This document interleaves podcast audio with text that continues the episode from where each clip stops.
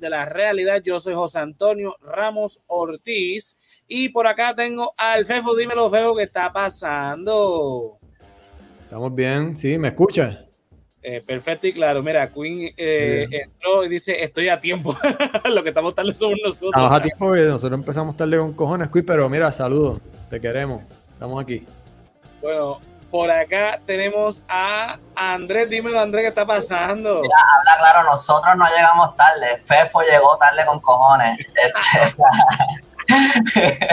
mira, no pensemos que hoy estoy de los nervios. Joder, mira, aquí tenemos a Belkin. Joder, tía. Saludos, Belkin. deja el bullying, Belkin, deja el bullying. mira, y por acá tenemos al Yolo. Dímelo, Yolo, ¿qué está pasando? Saludos, tío, joder, que me han tirado la estatua al piso y ando enojado. ¿Qué es lo que hay, Corillo? Saludos. Este, Oye, Yolo, tienes unos peces ahí en tu pared. ¿Qué es eso ahí a la, a la derecha? Este es el Spectro Show este, ah, nice. una ballena. y había uno del resaltador geek, pero ese se jodió. Se la, culpa es de Juan Ponce de León. Mira, mira, estamos tarde y hay mucho de qué hablar hoy. Eh, hoy amanecimos con la noticia de que un grupo eh, que se me olvidó el nombre, si alguien se acuerda del nombre, pues me lo menciona eh, tumbó la estatua de Juan Ponce de León que ubica en la Plaza San José, en la calle San Sebastián, en el viejo San Juan. Era la, eh, fuerza libertariana de, de Boriquén, algo así. Y te lo digo cuando lo. Dale. era algo así como lo que dijo este Fefo. Eh, ahí Andrés me va a confirmar el nombre exacto. Pues, este grupo se atribuyó, ¿verdad? Porque literalmente amaneció la estatua en el piso y pues ellos pues dijeron, pues sí, nos fuimos nosotros. Entonces ha creado toda una... Fuerzas Libertarias de Boriquén. ¿Repite?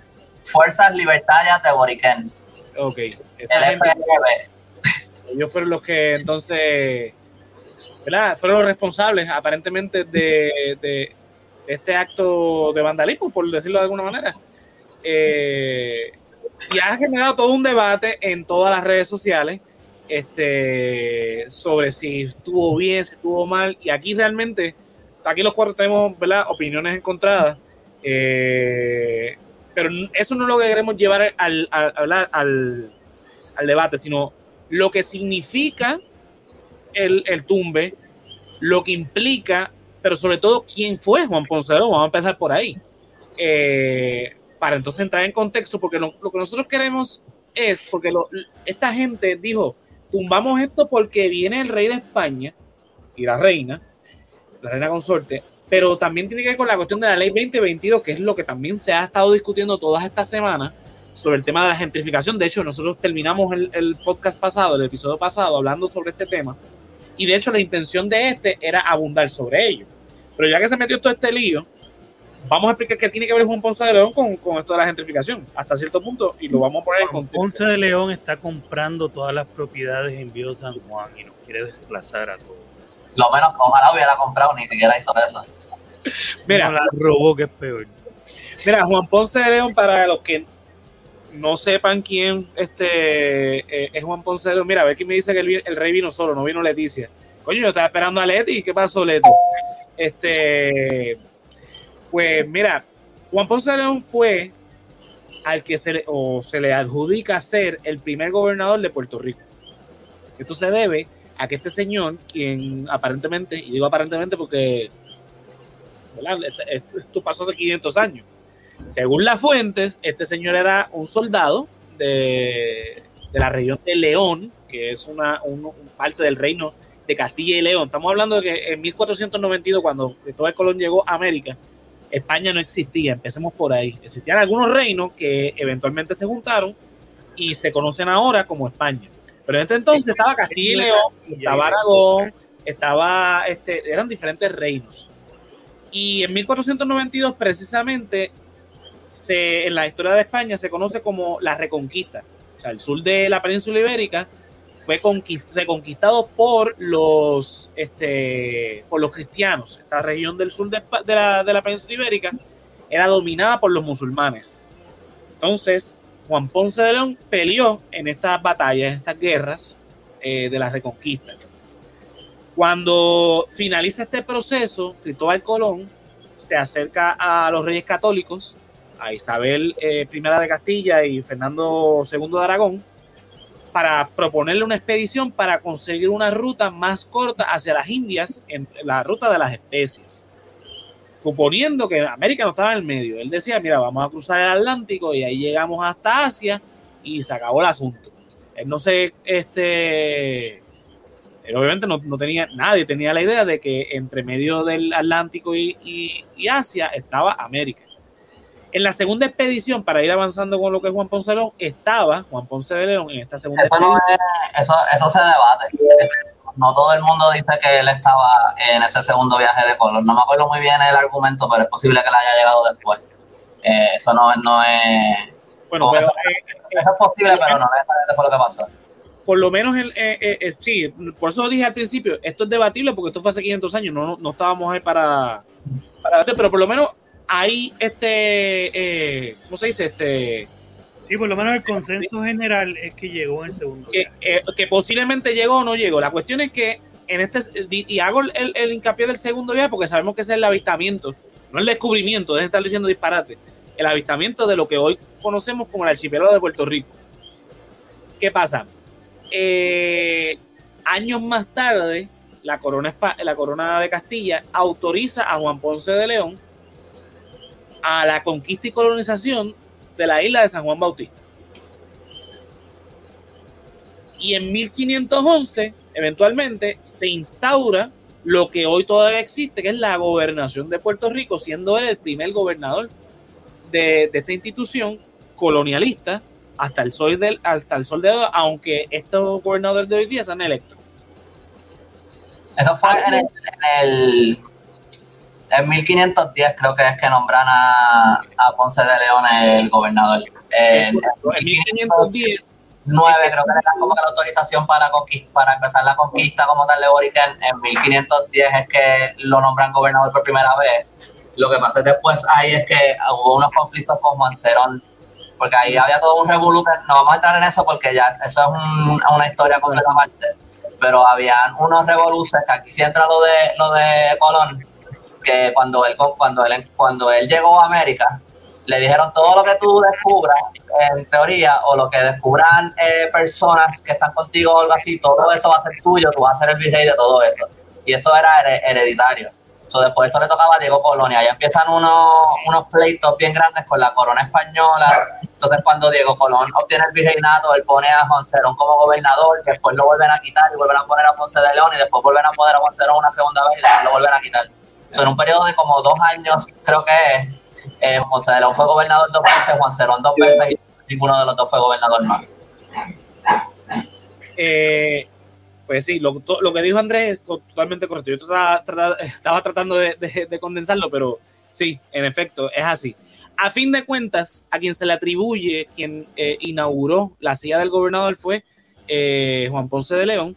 Y de hecho, en el 2011, el gobernador Fortuño se fue para España a celebrar todo esto con bombos y platillos de los 500 aniversarios de la, de la gobernación de Puerto Rico. Yo me acuerdo que en su momento lo, criticamos aquí en el Resaltador cuando todavía no existía este formato de podcast. Eh, no sé si lo mencioné en la revista o lo mencioné en la página, no, no, estoy, no estoy seguro, pero sí lo- lo- lo criticamos en su momento. ¿A dónde voy? Este señor, básicamente, en la historia de Puerto Rico, lo que representa es el inicio de la conquista y colonización de los europeos en nuestro territorio nacional. Por lo tanto, lo que representa en la historia, más allá de lo que hizo, que fue nada, porque acto, acto después de esto, pues él se fue a, explorar y descubrió, entre comillas, otra vez, eh, la Florida, y ahí fue donde murió, bueno, murió en Cuba, pero a, causa de... de- de. Pero él estaba buscando la fuente de la juventud bien loco, ¿verdad? Algo que no Eso, existe. eso- eso también es debatible. Eso No, no, no, eso es, ok. Voy a, de tratar de contar esto rápido porque yo sé que este no es el punto y no quiero desviar mucho, pero Eh, primero él funda Caparra, que todos nosotros le decimos Caparra, pero en aquel momento, después de que le pusieron el nombre, parece que todo el mundo le decía la ciudad de Puerto Rico, San Juan, esos nombres casi desde el principio eran intercambiables, cuál era Puerto Rico y cuál era San Juan y eso. Eh, que eso ya empieza pues cuando fundan Caparra, o sea, 1511, cuando no me acuerdo bien el año, pero por ahí, ¿verdad? Entonces, eh, cuando, eh, están todos esos pleitos con Juan Cerón que les conté, al final, al final de todo eso, él termina no siendo gobernador. Unos años después, ellos quieren mudarse a la isleta de San Juan porque pues vivir donde vivían era una mierda. aparte de los mosquitos que se estaban muriendo un montón de enfermedades y cosas, ellos estaban bien lejos de los puertos. Y entonces básicamente tenías que cruzar un montón de manglares para llegar a donde ellos estaban. O sea, que eso era llegar a los barcos, coger las cosas a mano y cargarlas a través de los manglares para llegar al, pueblo. Y viceversa, también cuando las cosas que tú ibas a llevar también tenías que cargarlas a través de todo eso. O sea, eran millas. Este, era un desastre. Era un desastre. Ahora, Ponce de León decía que moverse a la isleta de San Juan solamente iba a, beneficiar a los mercaderes que se dedicaban a este comercio este, con otro, como que con el exterior, a, los mercaderes básicamente, pero que a los, este, donde ellos estaban en Caparra estaban mucho más cerca del Toba, que era donde estaban las minas. So que él decía que para los locales, me imagino que era para los que tenían minas, era más conveniente estar donde estaban que irse a la isleta de San Juan. Él estaba bien en contra de esa mudanza. Eh, finalmente cuando deciden mudarse a la isleta de San Juan, pues ahí es cuando él decide, pues yo me voy para la Florida, porque a él le concedieron entonces el título de, básicamente lo mismo que le ofrecieron a Colón cuando él llegó a América, que es el título de adelantado y almirante, qué sé yo, todo, no me acuerdo todos los títulos, pero él, a él le ofrecen todo eso mismo en la Florida. O sea, que él sale mejor yéndose a la Florida. Si él conquista la Florida, todo eso puede ser de él. Y entonces, pues, él decide irse para allá. eh, nosotros ahora. Exacto, exacto. si, tú lees mi primer artículo, si tú lees mi primer artículo en el blog, es literalmente esta historia, está, a lo mejor te guste. Este, y él, se termina yendo para allá, está, está molesto con todo lo que pasó aquí en San Juan, no le hicieron caso de nada, lo quitaron de la gobernación. Ahora se está haciendo millonario aquí con un montón de concesiones que tiene y todo eso, pero él nunca vivió en la isleta de San Juan. Eso es importante que quede claro, él nunca vivió en la isleta de San Juan. Se va para la Florida. Estaba en Caparra, que todavía las ruinas están allí.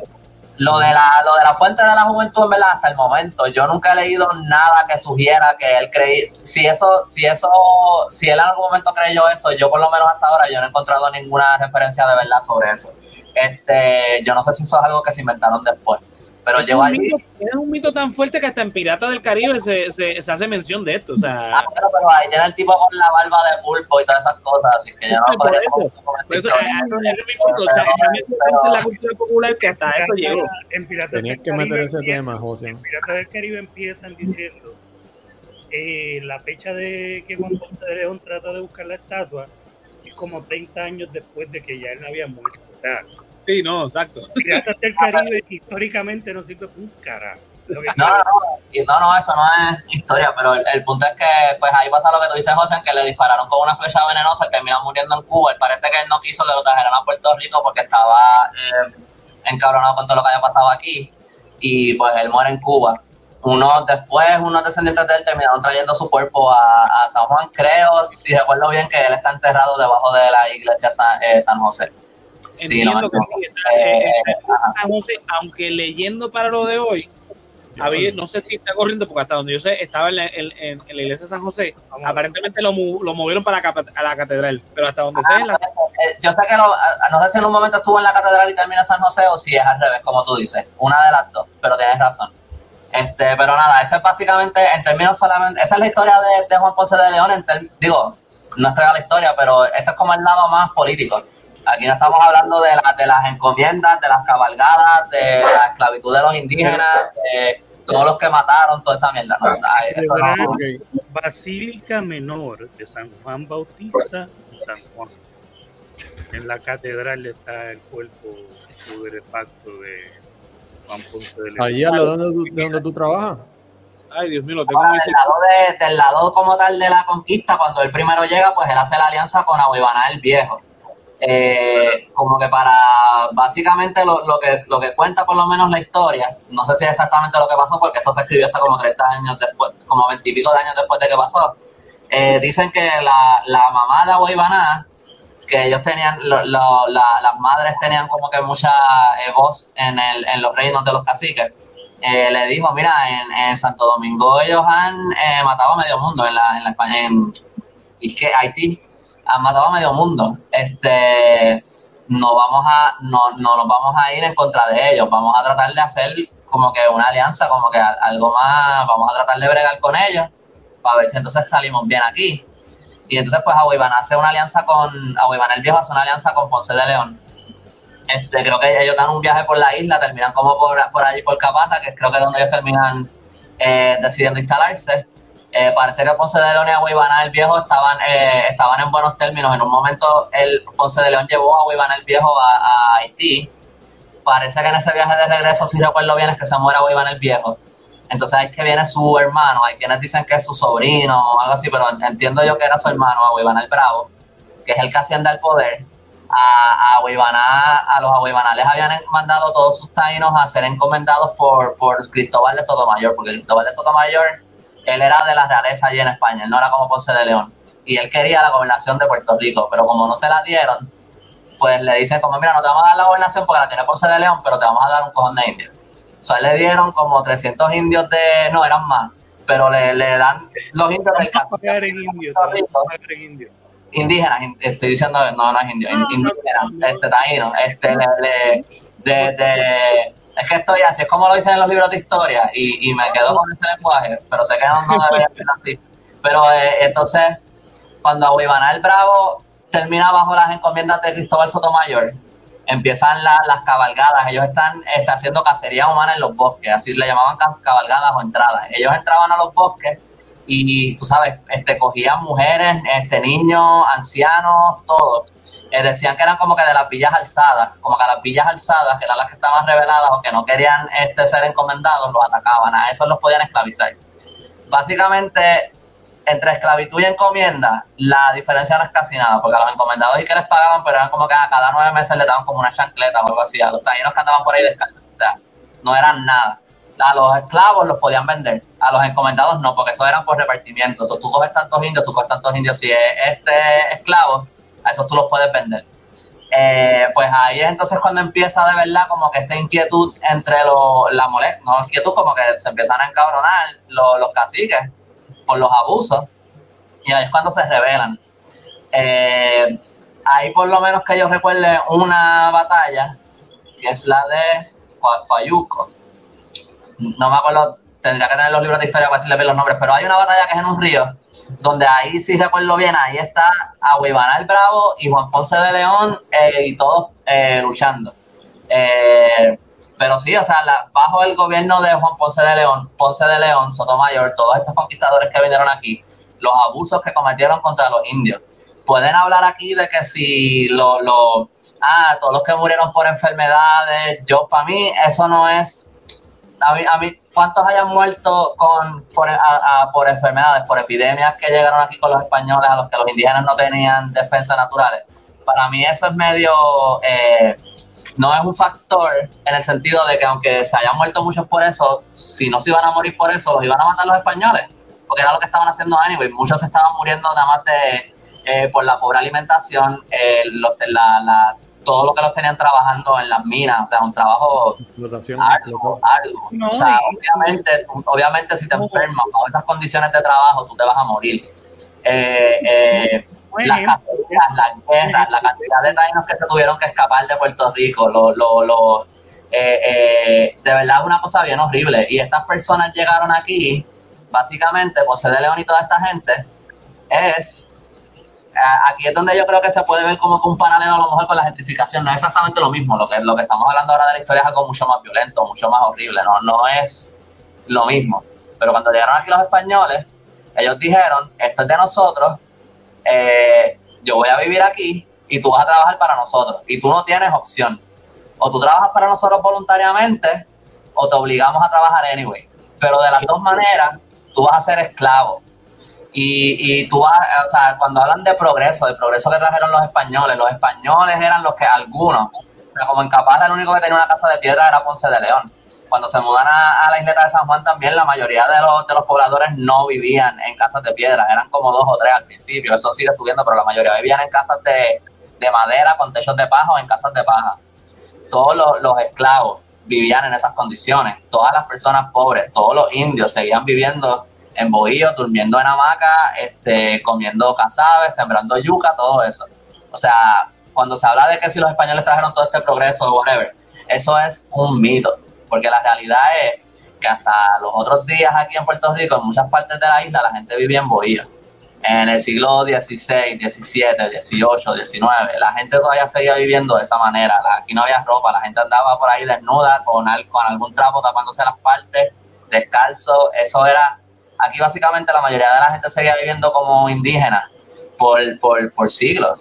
O sea que ese supuesto progreso que, tra que trajeron fue para los ricos fue para los españoles ricos que vinieron aquí y eso se quedó entre ellos. El resto de la gente terminaron jodidos, lo perdieron todo. Bueno, ¿cuántos nos conocemos? O sea, eso se, eh, eh, eh, eso fue lo que pasó. No, no es progreso para todo el mundo. Las personas que vienen aquí se hacen más ricas. Básicamente lo que explicó Andrés ahí es lo que significa Juan Ponce de León. Olvídese lo que hizo, lo que dejó de hacer, si fue gobernador o no eso es lo que representa Juan Ponce de León, que es la conquista y la colonización española, que no es tan amistosa como te la quieren presentar en el Departamento de Educación del Estado Libre Asociado de Puerto Rico, donde en primer grado te dice, no, porque los españoles vinieron a traernos el idioma, la religión, la civilización. En mi opinión, es uno de los problemas más grandes. Eh, la educación que nos dan en la escuela es una educación bien pobre cuando se trata de nuestra propia cultura, nuestros libros, con las imágenes que tienen de los taínos celebrando con los españoles. Yo no, inclusive en las partes de los libros que hablaban de, de cuando los españoles colonizaban, era como todas las imágenes felices y los indios estaban como tan felices de que le estuviesen comiendo las nalgas. y uno nunca generaliza que lo que estaba pasando era un genocidio. nunca se usa palabra genocidio, nunca se usan palabras clave para darte a entender a través de, tus años en la escuela, que siempre estás tomando clases de, historia. Eh, eh, nunca, nunca te dicen la gravedad del asunto, siempre te lo presentan como que es algo eh, simpático. Pero por lo menos a todos nosotros. Ah, pero por lo menos a todos nosotros nos Yo, pues, yo me acuerdo todavía el día que, que abrimos el libro de estudios sociales y aparecían los indios ahogando a, a Diego Salcedo. Exacto, eso sí lo tengo bien presente. Eso era. Ajá, por lo menos ese fue el. Ah, mira. Sí, pero hasta ahí lo cuentan como que ellos eran tan ignorantes que pensaban que los españoles eran inmortales, cuando eso lo no era cierto, porque ya cuando los españoles llegaron aquí ya habían, ya habían habido, eso no se dice así, guerras en, en, la, en la española, como que donde no, había. No quieren presentar a los taínos como que eran unos, unos, unos bobitos. Unos bobolones, unos bobolones. Y la realidad que eran guerreros. Hay una historia, eh, Oviedo cuenta una historia exactamente igual a la de Salcedo que ocurre en la española antes. Como que es como bien, bien fishy ahí. Lo que sí dicen los historiadores es que si lo de Salcedo pasó, que no se llamaba Diego, Diego es un nombre que se inventaron después. Eh, eh, eh, se llama, es Salcedo, lo único que él dice, un, un, mancebo llamado Salcedo, o sea, un joven llamado Salcedo, que posiblemente a lo mejor fue más como una declaración de guerra que, que una, una, prueba para ver si, si, los españoles eran inmortales o no. Yo me acuerdo en primer grado diciéndonos que no, porque es que ellos pensaban que, que eran dioses y entonces lo, lo ahogaron, entonces cuando al tercer día no, no se levantó porque ya pestaba y toda la cosa, pues ahí es que entendieron que mentira. La mayoría de esos españoles llegaban de esos viajes enfermos y se morían, no sobrevivían. O sea, los indios sabían, los indígenas de esta isla y de todo el mundo, sabían, los mismos eh, eh, que, fundaron colonias como, como John, Jamestown y toda esta mierda, pasaban muriéndose, o sea, era una observación común ver gente blanca muriendo. Aparte de que siempre dicen que no, que los indios se mueren, como decía Andrés ahorita, de las enfermedades que traen los españoles. Pero los españoles llegaban acá y tampoco tenían los, anticuerpos de las enfermedades que existen desde acá.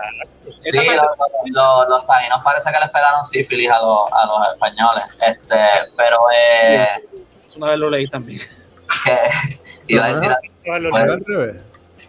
los españoles tenían, los, los taínos tenían un tipo de sífilis que les creen que es sífilis, que les ponía toda la piel eh, eh, como, le, como le salían como unas llagas. Le llamaban, los taínos le llamaban cara caracol. Eso sale hasta en la, en la mitología de ellos. Tienen unos personajes que, que tienen esa piel áspera. Obviamente ellos no necesariamente sabían la causa de la enfermedad.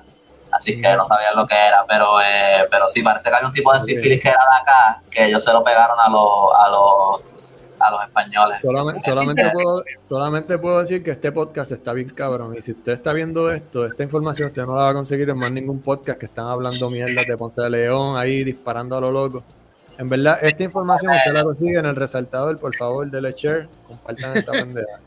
Mira, eh, ya que lo mencionas, suscríbete al canal, dale share, dale like a la página en Facebook e en Instagram. Síguenos en Twitch, en todas las redes Ay, ¿tú sociales. sabes todos los packs que Andrés y tú han tirado ahora en 26 no, es que- minutos. Eso está cabrón. Eh, Hay gente que, que, ha- que ha hecho el research, ¿entiendes? Porque este Andrés tiene dos libros que aunque sean de fantasía, están ambientados de- detrás de un montón de research. O sea, que tengo nada más aquí al lado. Exacto. Dándole Vaya, aquí se trabaja, ¿qué tú te O crees? sea, que, que está inspirado en un montón de research que él hizo para esos libros. En esta mismo estamos hablando. Ajá. Y Entonces yo lo tengo. entonces tenemos a Josian que prácticamente esto es lo único que hace el cabrón. O sea, que estamos armados. Estamos armados. Esta es su vida. Es una- contestándole, a Emanuel que si tú estás en formato podcast, sí, estamos disponibles en Spotify, Apple Podcast, Google Podcast, en todo. Este en episodio ya mañana. Ya mañana este episodio Pues, en todos lados. Mira, Corillo, by the way, este, yo tenía dos preguntas. Yo creo que soy el más ignorante de Ay. Ay, Ahí está, toma. Mira, mira, sorry. anda. el programa. Ah, no, pero ya llegó Mercedes. Ah, ok, está bien. Ah, que es la que hay, Eric. Saludos. Mira, tenía dos preguntas. La primera ya me la contestaron, que si en realidad Juan Ponce de León es el genocida que, del cual estamos eh, leyendo hoy en todas las redes sociales. Bueno, yo creo que, yo creo que hay, hay que eh, eh, eh, usar genocida. Me, me- si no me equivoco, genocidio tiene que tener, como que ba- bajo el término de genocidio, tiene que tener la intención de eliminar una raza eh, por completo. No estoy seguro si, si podríamos decir que Juan Ponce de León tenía esa intención. Definitivamente, como que en efecto lo que hicieron los españoles terminó siendo genocidio. ¿verdad? Porque, o sea, literalmente eh, eh, destruyeron la raza, pero me pregunto si de verdad se le puede, si de verdad es correcto usar ese término, porque En te- términos- no entendido que tener esa intención. En términos de política, ciencia política, estrictamente genocida es cuando alguien en el poder, en este caso Juan Ponce lo tenía porque era eh, gobernador, intencionalmente asesina a la población de la cual él se supone que esté puesto a proteger. O sea que en ese eh, eh, hay una eh, eh, po- podemos decir argumentar que no necesariamente estrictamente está dentro de la definición porque él lo que vino fue a conquistar y colonizar. Él no le importó no, no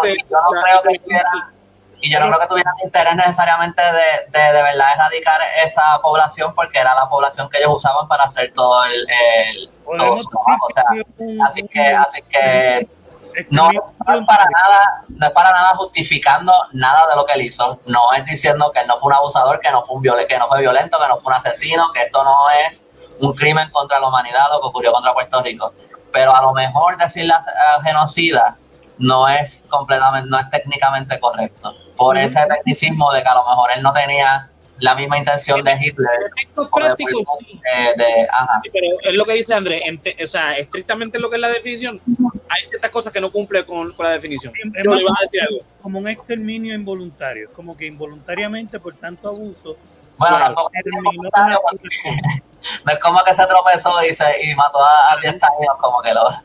Ahora, hay homicidio involuntario, en el tribunal hay homicidio involuntario. Ah, no, no, yo sé, pero lo de Dios es que tam- tampoco creo que le diría que es involuntario, pero, pero entiendo, lo, entiendo lo que quieres decir, pero creo que tampoco diría contestando a la pregunta de Fefo, más bien no es que Juan Ponce de León fuese un genocida o no, es lo que representa realmente Juan Ponce de León, más allá de lo que él hizo. Lo que representa Juan Ponce de León es el inicio de un proceso que, aunque no lo quieran admitir, fue muy doloroso para aquellos que vivían en este, en, en este archipiélago. los taínos sufrieron muchísimo, pero también los españoles que los, castellanos que trajeron ellos, porque recuerda que muchos de los, de, los castellanos que trajeron esas primeras expediciones eran presos y gente pobre que los trajeron con la, entre comillas, esperanza de un mejor mañana. Y no fue así. Lo mismo pasó con los esclavos que los trajeron acá forzados. O sea que este, estos primeros años, estos primeros 100, 200 años de la conquista y colonización española, no fueron cosas lindas. Y Juan Ponce es quien inicia ese proceso y eso es lo que él representa en la historia de Puerto Rico. de manera es otra cosa. Y hay que tener bien claro, yo creo que, que eh, lo que la manera que nos cuentan la historia es la manera que conviene por el hecho, obviamente esta historia se estaba contando así desde los españoles, desde mucho antes. Cuando llegan los americanos, ellos, y esto lo, lo, cuentan en libros de historia, o sea, lo he escuchado historiadores hablar de esto, esto no lo estoy diciendo yo. Eh, los, los, americanos básicamente se aprovecharon de la narrativa que ya estaba, que ya existía a favor de la colonia española. Ellos como que la manipularon un poco entonces para, para usarla a su propio favor.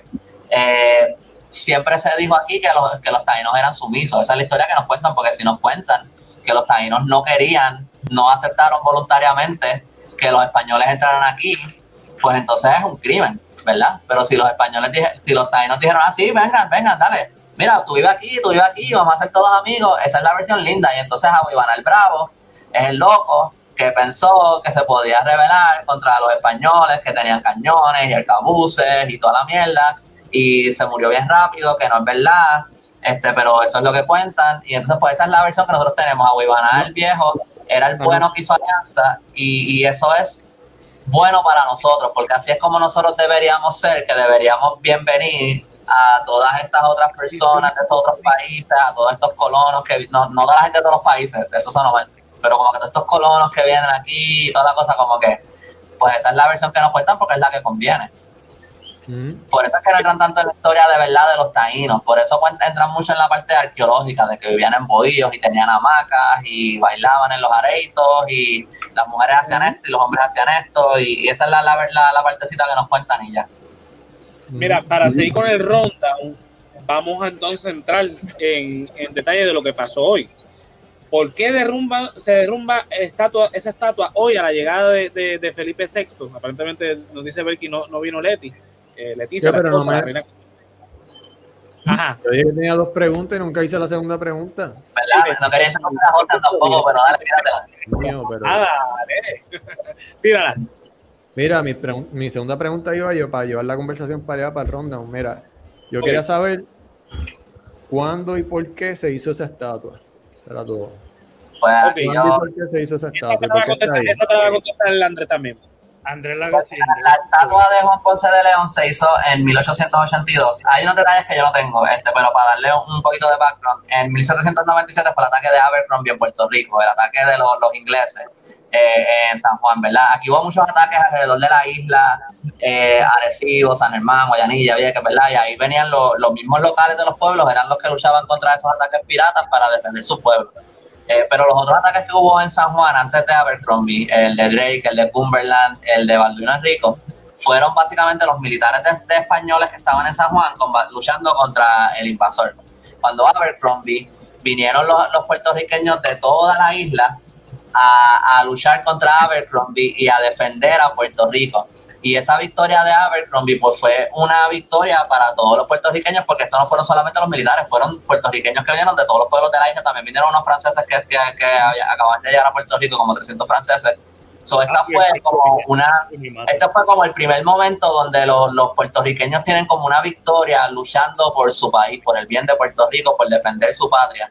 Y muchos dicen, aunque ya más o menos la identidad puertorriqueña se llevaba formando a través del siglo, que en verdad se estaban empezando a ver los puertorriqueños como puertorriqueños y no como españoles que viven acá en Puerto Rico, ¿verdad? Este es el momento que de verdad como que marca como que este primer eh, boom de una conciencia a través de toda la isla de como que nosotros somos puertorriqueños. O sea, este es como el momento como que de P fucking R, como aquí, este, o sea, como que esto es de nosotros y qué sé yo. Y entonces pues ya entonces como 14 años después, en 1811, empiezan a planificar como las primeras rebeliones en Puerto Rico, que creo que esa la, llegaron a tumbar antes de que se llegara a, a concretizar nada. Pero si no hubiera la, el ataque de Abercrombie en 1797, probablemente no hay grito de Lares en 1868.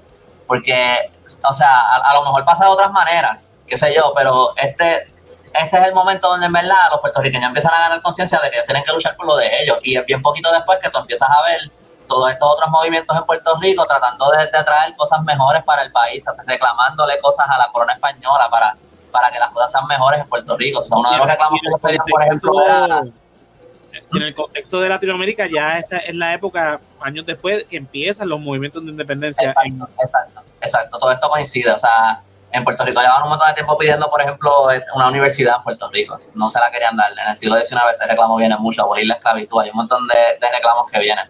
En 1898, pues obviamente, pues tenemos el grito de Lares. 14 años después de eso es que hacen, comisionan esta estatua. ¿Por qué se hizo? Yo no he encontrado esta información, la estaba tratando de buscar porque pienso que sería importante para esta conversación. Si es por eh, algún tipo de propaganda, o sea, como que mira, este pasó el grito de Lares, nosotros tenemos que de alguna manera poner a esta gente en orden, vamos a, empezar a atar esa victoria de Abercrombie. Ah, esta es la parte que salté. El, estoy hablando todo esto sin ningún contexto. La, la, estatua de Ponce de León se hizo con el bronce que ellos derritieron de los cañones que dejaron los ingleses en el ataque de 1797. De ese material es que está hecha esa estatua de Ponce de León. So, por eso la construyeron, la, pudieron poner tan fácil, porque el material es tan resistente. No, pero creo que fue caro hacerlo, eso lo tuvieron que mandar a New York eh, o, en otro lugar leí que fue una, una escultora de Asturias, estoy un poquito confundido. Digo, hoy, digo, hoy, digo hoy que, que ah. sufrió después tampoco por el material, por la fuerza de estar. Sí, pero el, eh, la cosa es que. Eh, el dedo parado todo el tiempo, ¿no? Sí, no, el dedo.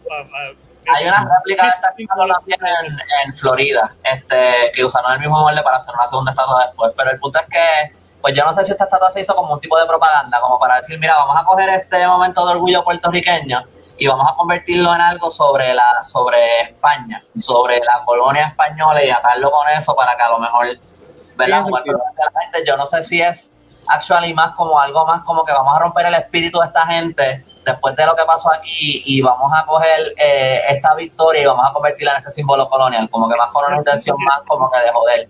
O, o si fue de verdad que en aquel momento a lo mejor la actitud generalizada no de todo el mundo, porque sé que habían este, personas como que, que, que no, que ya estaban como que mirando la figura de Oibaná y esas cosas como que, pero eh, eh, si era más como que, mira, esta es la persona que fundó Puerto Rico, como ellos lo verían en aquella época, y esto es de verdad un símbolo de orgullo para nosotros, pues vamos a hacer esta estatua de Juan Ponce de León, el que fundó la ciudad de Puerto Rico en Caparra, el que él fue el primer gobernador, pues vamos a honrar esto con, con este símbolo de la victoria de Puerto Rico sobre los ingleses.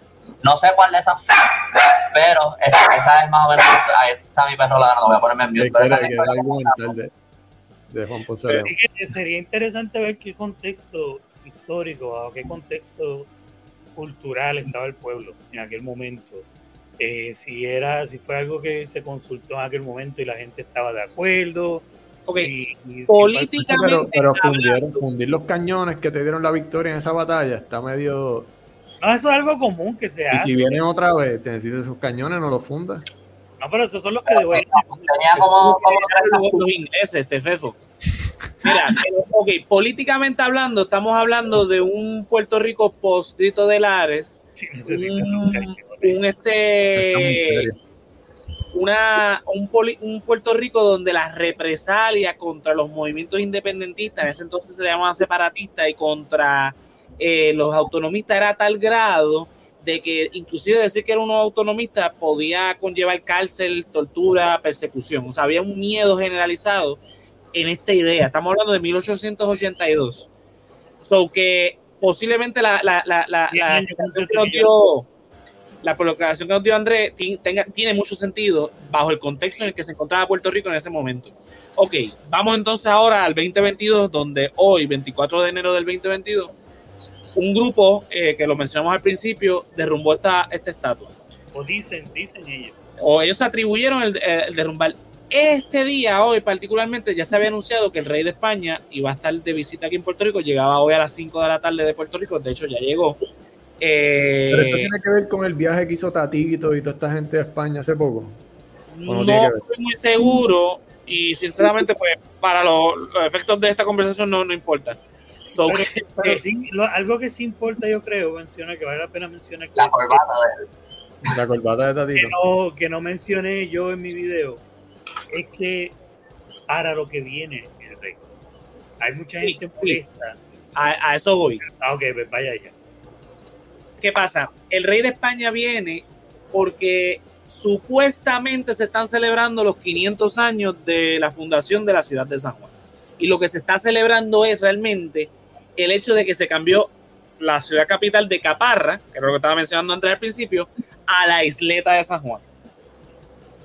¿Qué pasa? Él viene con toda esta excusa y más adelante voy a poner un video este, donde explican que realmente la doble intención no tiene nada que ver con lo del el 5 centenario de, de San Juan, sino tiene que ver con la ley 20 y la ley 22, que es lo de la gentrificación, y por eso es que lo vamos a atar con esto. Y Con viene este- a dar medallas también. Sí, a darme, sí, pero eso no tienen ningún tipo de significado. el partido el partido independentista hizo una conferencia de prensa para, para literalmente hablar de eso. De Sí, pero lo, lo que, lo que la- la- el Partido Independentista criticó mayormente es lo de la ley 2022. sí, o sea, la- habló de- Habló de eso, obviamente, porque ellos tienen una agenda de descolonización y obviamente de, de proteger el, el patrimonio nacionalista, perdón, nacional eh, y la identidad cultural y todas esas jodiendas. Obviamente, pues, ah, menciona, ellas lo mencionan porque eh, en la, en la constitución de Puerto Rico establece que ningún empleado del Estado Libre Asociado de Puerto Rico va a recibir ni puede aceptar títulos nobiliarios. Esto, eso lo incluye en esta premiación que le van a dar a, a Pedro Pierluisi y a Miguel Romero. Miguel Romero, o sea, que son Y- dos estadistas. Exacto. Y esto tiene que, que ser autorizado por la Asamblea Legislativa. Obviamente se presentó una resolución este, conjunta para efectos de autorizar a Pedro Pierluisi y a Miguel Romero para que, se, que el rey de España pudiese dar esto, esto Espérate, lo pasa el noble. algo por el estilo, un acto protocolar español, una medalla de yo no sé qué puñeta. Obviamente María de Lourdes en el pleno del Senado pues dijo Sí, pero, pero, pero, cabrón que los hagan nobles a ellos dos. Ese, ese, es el debate. Ese Ya, es si el hubiese, debate. ¿se imaginan que si hubiese ganado Natal eh, San Juan? Si hubiese con Pierluisi ahí. Ese, ese es el debate que hay.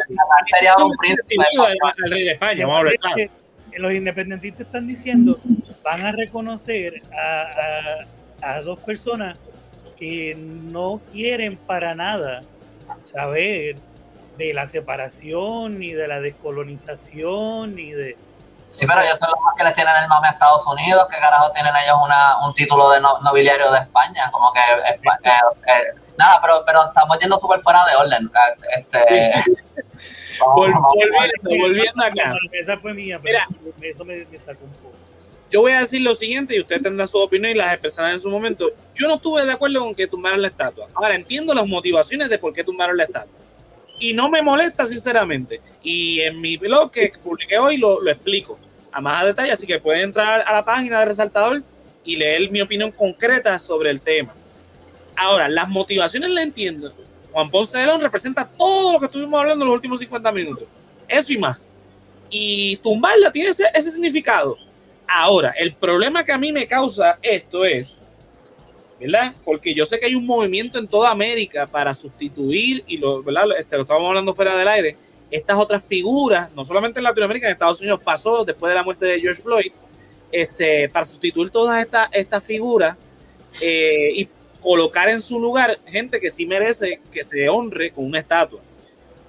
El problema es que, como aquí somos tan colonialistas y tan doblados, que en cuestión de ocho horas Miguel Romero resolvió el problema. En ocho horas tumbaron la estatua, la destruyeron, la restauraron y la volvieron a poner porque a esta hora de la noche, son las, las 10.30 de la noche, ya la estatua está eh, de nuevo en la iglesia de San José, de vuelta.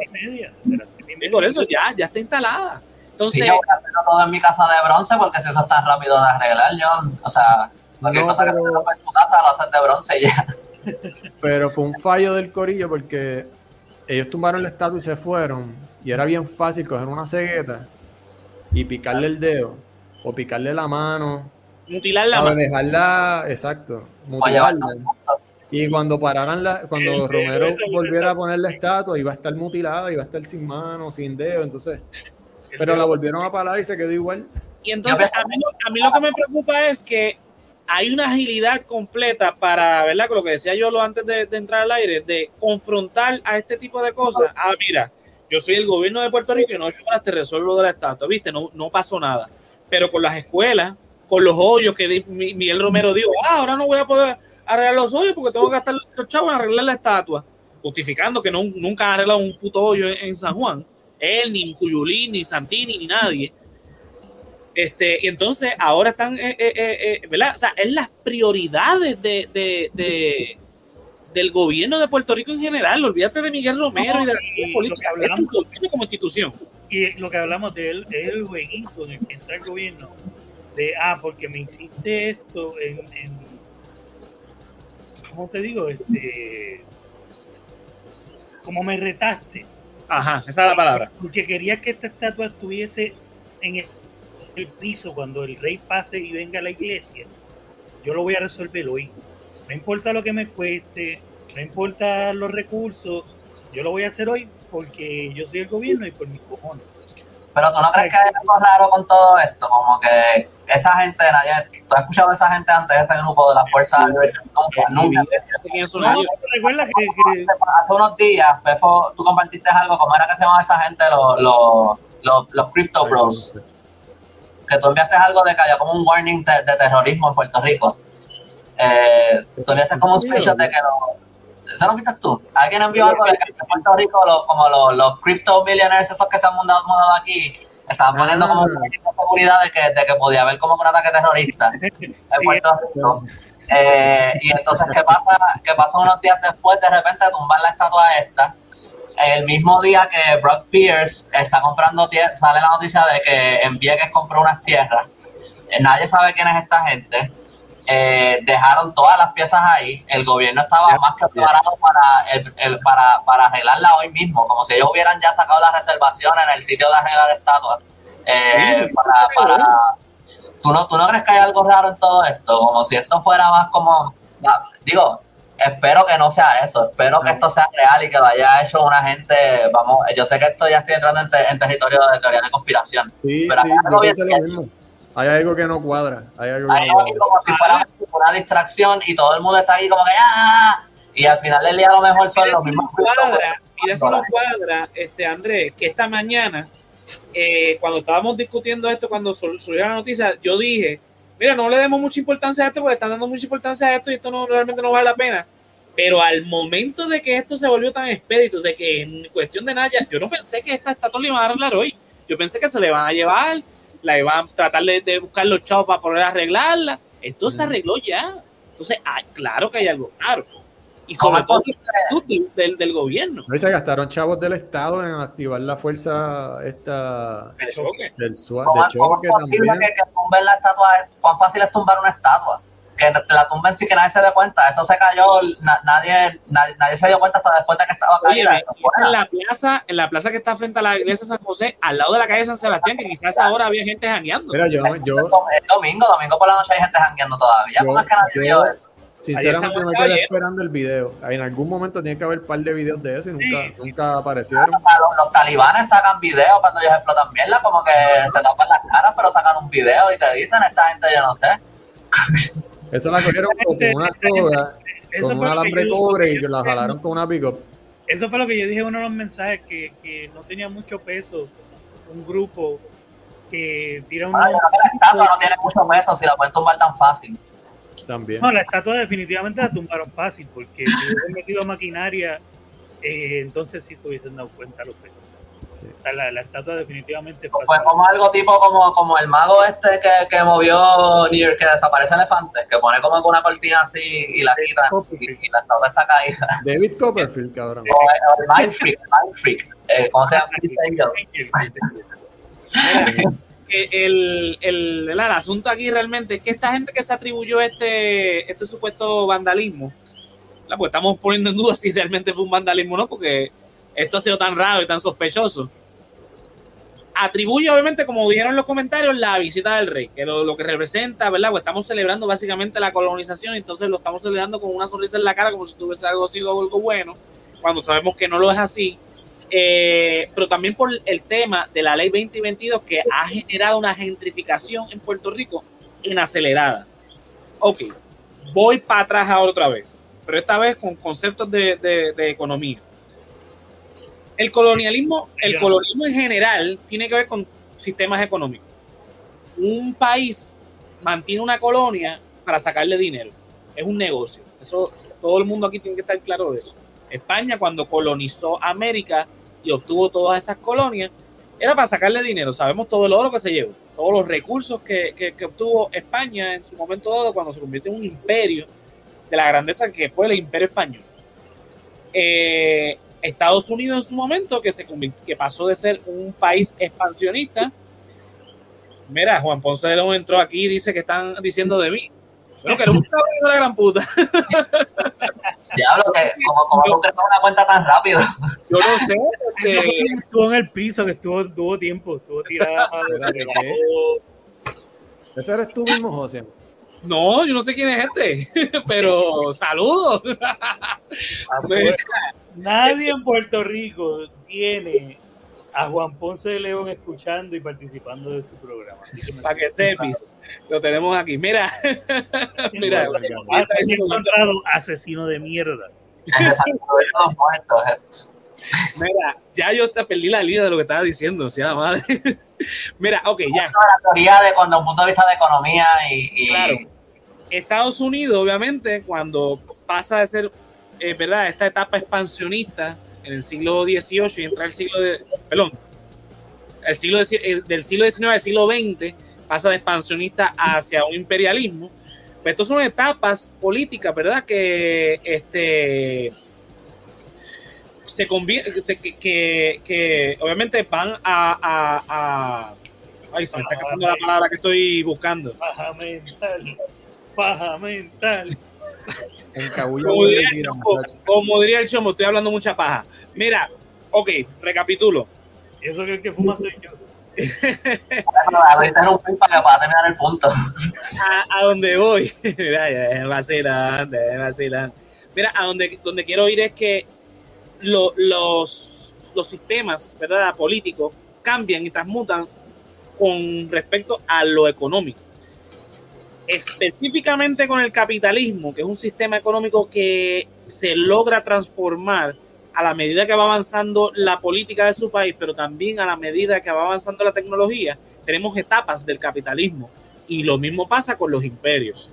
Estados Unidos, por ejemplo, cuando obtiene a Puerto Rico, a Guam, a Cuba y a Filipinas, pasa de ser un, un país expansionista, donde ¿verdad? El, el expansionismo es lo que se conoce como la época donde de esas 13 colonias iniciales se convierte en el país que conocemos hoy día.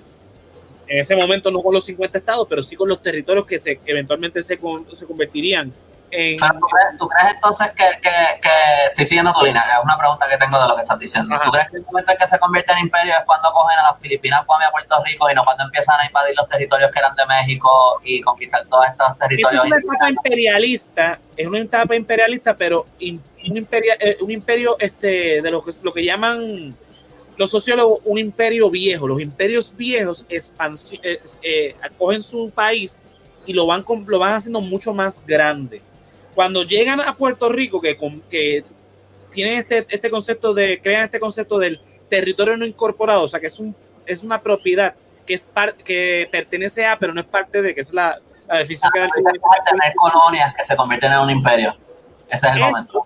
esto es lo que en el capitalismo se le llama imperialismo. Es cuando el capitalismo pasa de esa, esa época industrial en su país a exportar esas industrias para el excedente venderlo en esas colonias, que es lo que pasa con Puerto Rico. Puerto Rico se convierte en una colo- colonia clásica dentro del modelo de yo ahora le voy a vender a esta colonia el excedente de mi país, lo que yo produzca en excedente, esto es estrictamente el capitalismo, yo se lo voy a vender esa, esa colonia, que es lo que pasa en Puerto Rico. La mayoría de los productos que usted compra, que nosotros compramos, viene de Estados Unidos. Pues eso es Flowers. capitalismo. Todo. Casi todo lo que nosotros consumimos literalmente viene de Estados Unidos. ¿Qué pasa? Ese es el imperialismo, pero el, el capitalismo sigue a través del siglo XX cambiando. Del imperialismo pasamos a lo que es el capital financiero. Después de la Segunda Guerra Mundial, ¿verdad?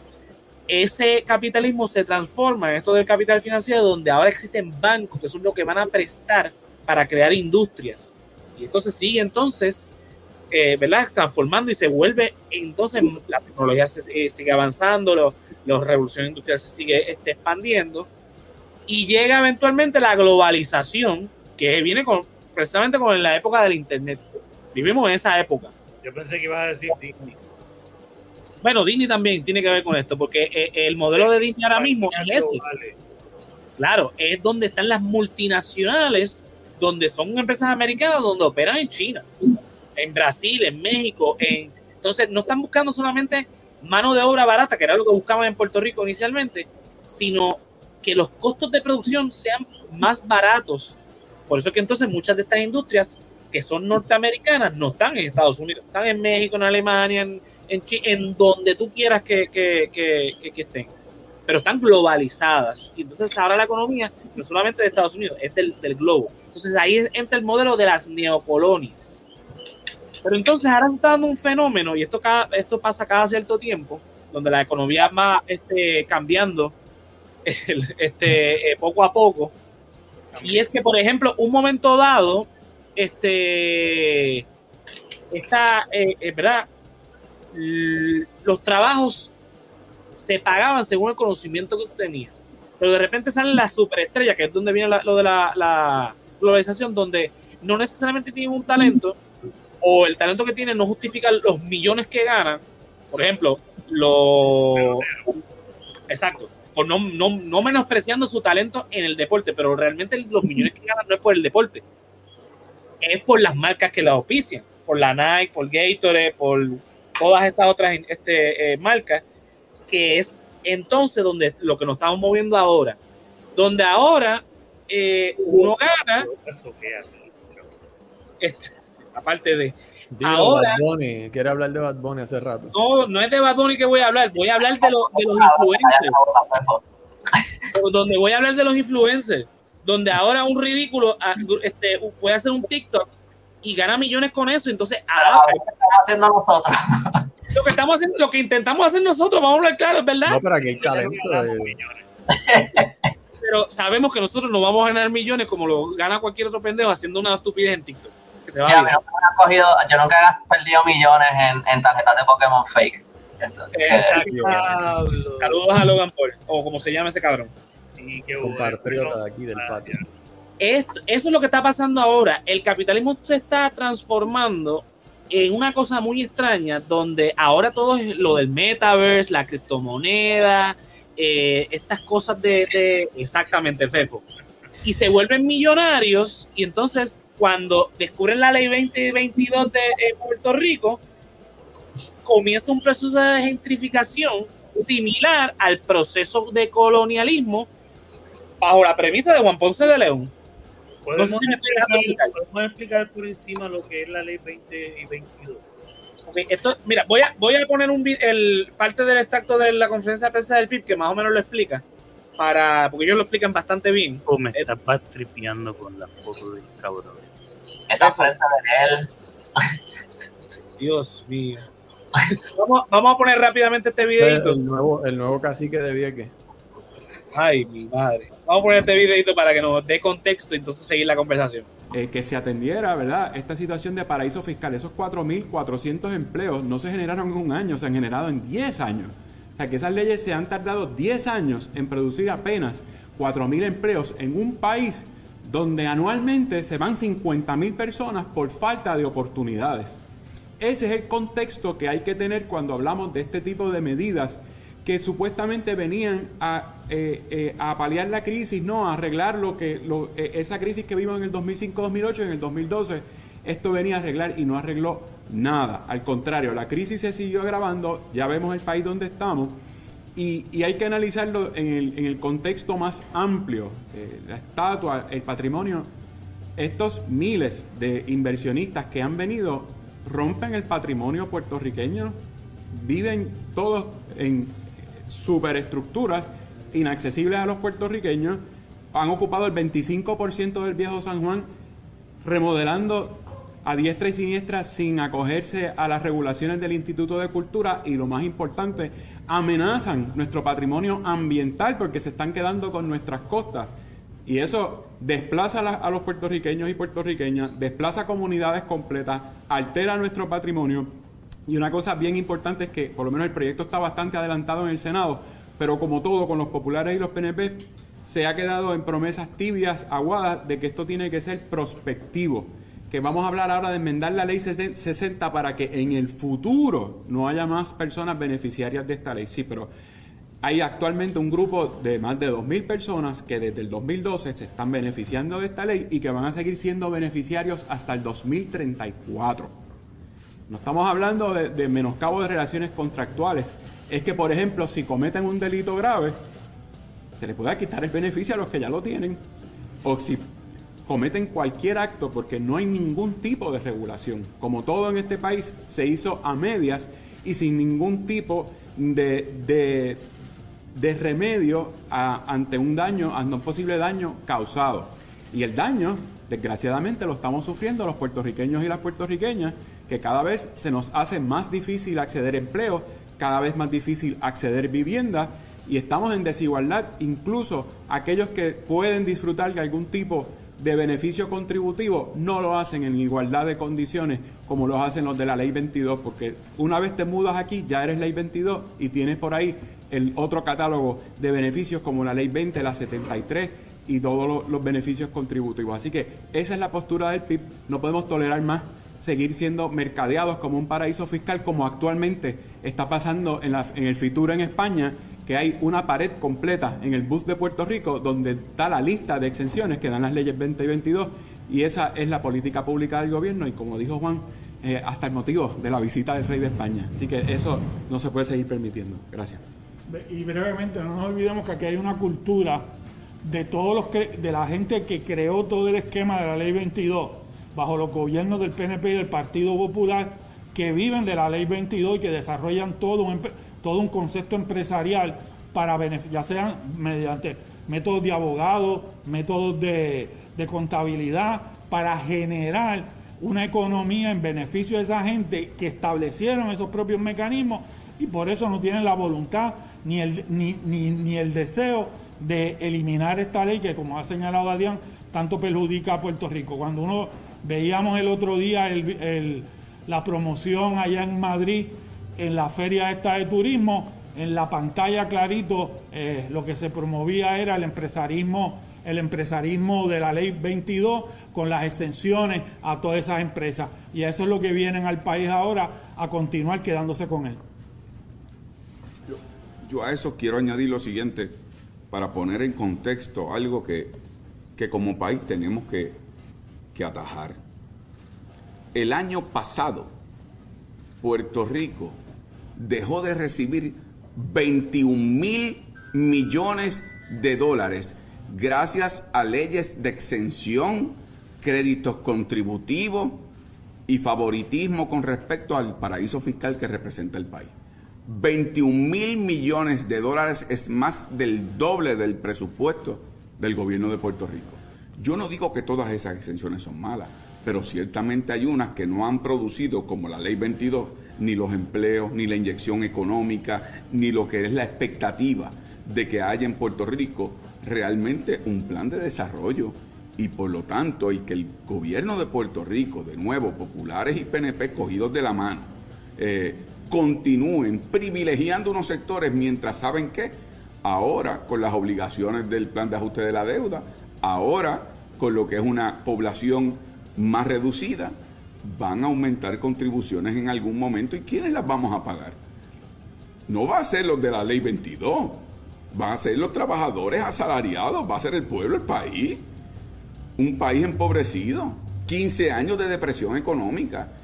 Y entonces, mientras todo esto está ocurriendo, que va a la médula de la calidad de vida del pueblo de Puerto Rico, anda el liderato popular y PNP deslumbrado con el brilloteo de los zapatos del rey de España.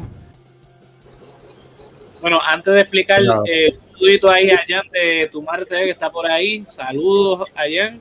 Este, mira. Sí, sí, Fejo, contestando tu pregunta, sí. Este, mira, ok. Lo que está explicando aquí estos, estos señores del PIB, básicamente la ley 2022 se creó una, una serie de eh, exenciones contributivas para que millonarios de Estados Unidos llegaran a Puerto Rico, para que invirtieran, que pusieran sus empresas y toda la cosa. Las condiciones son bien, bien leves, que compren una casa en Puerto Rico, este, crees empleo. Una cantidad de meses al año, pero no es ni el año entero, o sea, es como seis meses o algo es. así. Seis meses yo había escuchado. La, la exención es estúpidamente ridícula. Yo estaba viendo hoy en uno de los videos que puse, Ajá. tú, señor extranjero que me escucha, señora, pones todo tu dinero, por, por decirlo, la, la cantidad que te dé la gana en criptomonedas, por, por decirlo, y te vienes para acá con tu dinero, tú pagas absolutamente cero en contribuciones. En este país, hasta el año que acaban de mencionar en el reportaje, 2034. 2034, Estamos el 2020. personas millonarias viniéndose para acá a pagar cero en contribuciones por la ley 22. O sea, yo no sabía que era cero, literalmente lo que tú podías. Creo que, hay unas cosas que tienen, creo que hay unas cosas que tienen que pagar, pero es mínimo, porque es cero en capital gain, por eso no es todo, pero, pero, Pero- sí es, eh, o sea, sí es bien poquito, bien, bien, bien poquito. O sea, El problema de esta ley es que te la venden como que es para crear empleo y toda la cosa, pero están diciendo con números del Departamento de Desarrollo Económico de Puerto Rico hasta el 2019 que creó, ha creado en 10 años aproximadamente 4.400 empleos solamente. Y Puerto Rico ha perdi- perdió el último año 21 mil millones de dólares a causa de estas leyes. Eso es lo que explica Juan Dalmau ahí a lo último cuando estaba saliendo de, de el video. Estamos hablando de que eso, nosotros los que pagamos impuestos, van a ponernos más impuestos para poder pagar la dichosa deuda que ellos quieren pagar. Pero entonces le dicen a estos millonarios que vengan para que entonces, como estamos viviendo en una época de transformación del capitalismo, donde ahora los millonarios surgen de la nada con todo esto de la criptomoneda, eh, entonces está pasando esta gentrificación a, a escalas bien grandes, como estaban poniendo en los comentarios, que, que han comprado Rincón, Vieques, Aguadilla, Dorado, todo. Entonces son, que yo creo que lo puso este Mercedes, que van y te ofrecen, mira, ¿cuánto tú quieres por tu casa? Te la compro. El problema de, la semana pasada que en Texas lleva tiempo pasando, ahora lo estamos viendo aquí. pues, ¿qué Sí, pasa? De una familia ahí en Dorado que vino una gente ahí, un, un gringo, ah, te doy dos, dos millones por tu casa. Y pues le dijeron que sí. Eh, pero yo lo hubiera dicho que honestamente. Yo, yo creo que si vienen a, a- a ofrecerme dos millones por mi casa, esa casa vale cinco. Este, pero, pero yo me acuerdo cuando después de María, yo no sé si ustedes se acuerdan de esto, yo creo que fue el mismo Brock Pierce que él dijo que él quería comprar un pueblo en Puerto Rico y convertir este pueblo en, en el como que el crypto paradise, qué sé yo, ni que yo no sé cómo tú compras un pueblo, pero él iba a comprar Pero un pueblo. si ya los gringos compraron Rincón, tú vas para allá y eso es Gringolandia allí. No. Ah, sí, sí, sí. No, No, dice- ya habla español. Puerto Rico está bien fácil de comprar, hermano, porque con la deuda que nosotros tenemos. Eh, Bueno, para ellos, porque a nosotros no nos venden las casas. Bueno, por eso, para ellos, para ellos. O sea, eh, eh, ahora mismo se unen dos o tres inversionistas de eso y dicen, nosotros vamos a pagar la deuda de Focus y ya. Y yo creo que está bien fácil para ellos. el, el tema es que esta gente, el proceso de colonización que están dando ahora es muy fácil para ellos con el tema de la gentrificación, porque es como que la gentrificación, para explicarlo, para el que no, no sepa lo que exactamente es esto, esto es como cuando pasó en la calle Loiza, por ejemplo, que es un lugar en deterioro, empiezan a comprar a sobreprecio los lugares, por ejemplo. Ven este edificio, le ven un potencial económico y dice, mira, ¿cuánto tú quieres por ese edificio? Tanto y es sobre lo que está valorado. ¿Qué pasa? Al tú comprar ese edificio, supongámosle que compraste ese, ese edificio tasó un millón, pero lo compraste en 10. Pues entonces, ¿qué va a hacer con los otros edificios que están al lado? Va a empezar a costar eso porque eso lo compraron a ese, a ese precio. Entonces crea toda una cuestión de que entonces los demás, los demás dueños de esos edificios van a querer venderlos.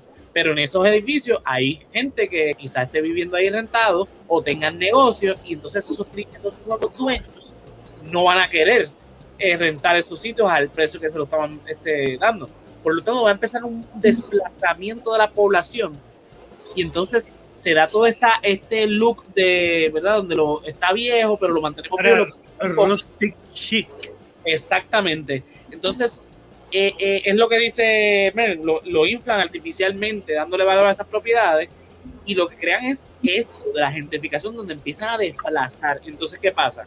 Los puertorriqueños ahora mismo no se nos está haciendo difícil conseguir eh, buenos empleos.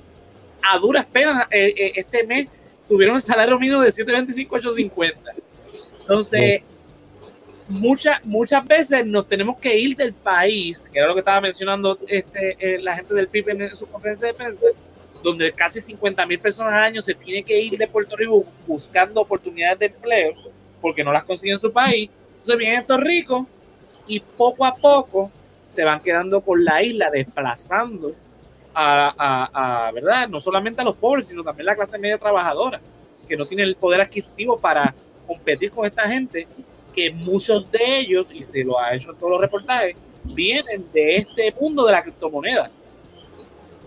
Vamos camino a Hawái. No, pero mira, también, yo creo que yo aquí había dicho eh, esta anécdota. Eh, uno de mis mejores amigos trabaja para una compañía de, de animación dirigida a, a más bien a publicidad y advertising y todo eso, 3D modeling, qué sé yo. Pero es una compañía de animación de California. El jefe de él pagaba 40% en taxes allá en California, que es de los lugares más carísimos para uno tener su compañía, y se vino con las extensiones de la ley 22 se vino a Puerto Rico y paga cero. Pero a los muchachos que ha estado empleando es al amigo mío, a muchachos así como yo, como Andrés, como tú, como yo, puertorriqueños. En verdad yo le dije al pana mío, mira, si se abre una plaza avísame pues, para meterle. Ah, sí, pero yo creo que pero esa es la excepción. Aquí hay mucha gente que está viniendo que, que lo que están haciendo es como que gastan el dinero. Ah, este, tengo que contratar gente para, para la que me limpia la casa. Eh, como que ellos están trabajando en su computadora, no están creando ningún empleo, excepto como que el que le, el jardinero, el que le limpia la casa, el que le cuida a los nenes, cosas así. Pero no están Mm. haciendo más nada que. O sea, ese tipo, pues, pues eso está a fuego, porque tampoco es. Aquí Hay de todo, ¿no? Lo que quiero decir es que hay de todo. ni nada. Pero la mayoría, de, porque esto ya ha salido en, en, en- con lo del Centro de Periodismo Investigativo y eso, la mayoría no están cumpliendo con los requisitos, no están creando empleos, no están yendo más allá de, de- no están haciendo lo que está haciendo ese tipo. Pero ese tipo está en la zona que está a fuego. Está cool, eso está cool.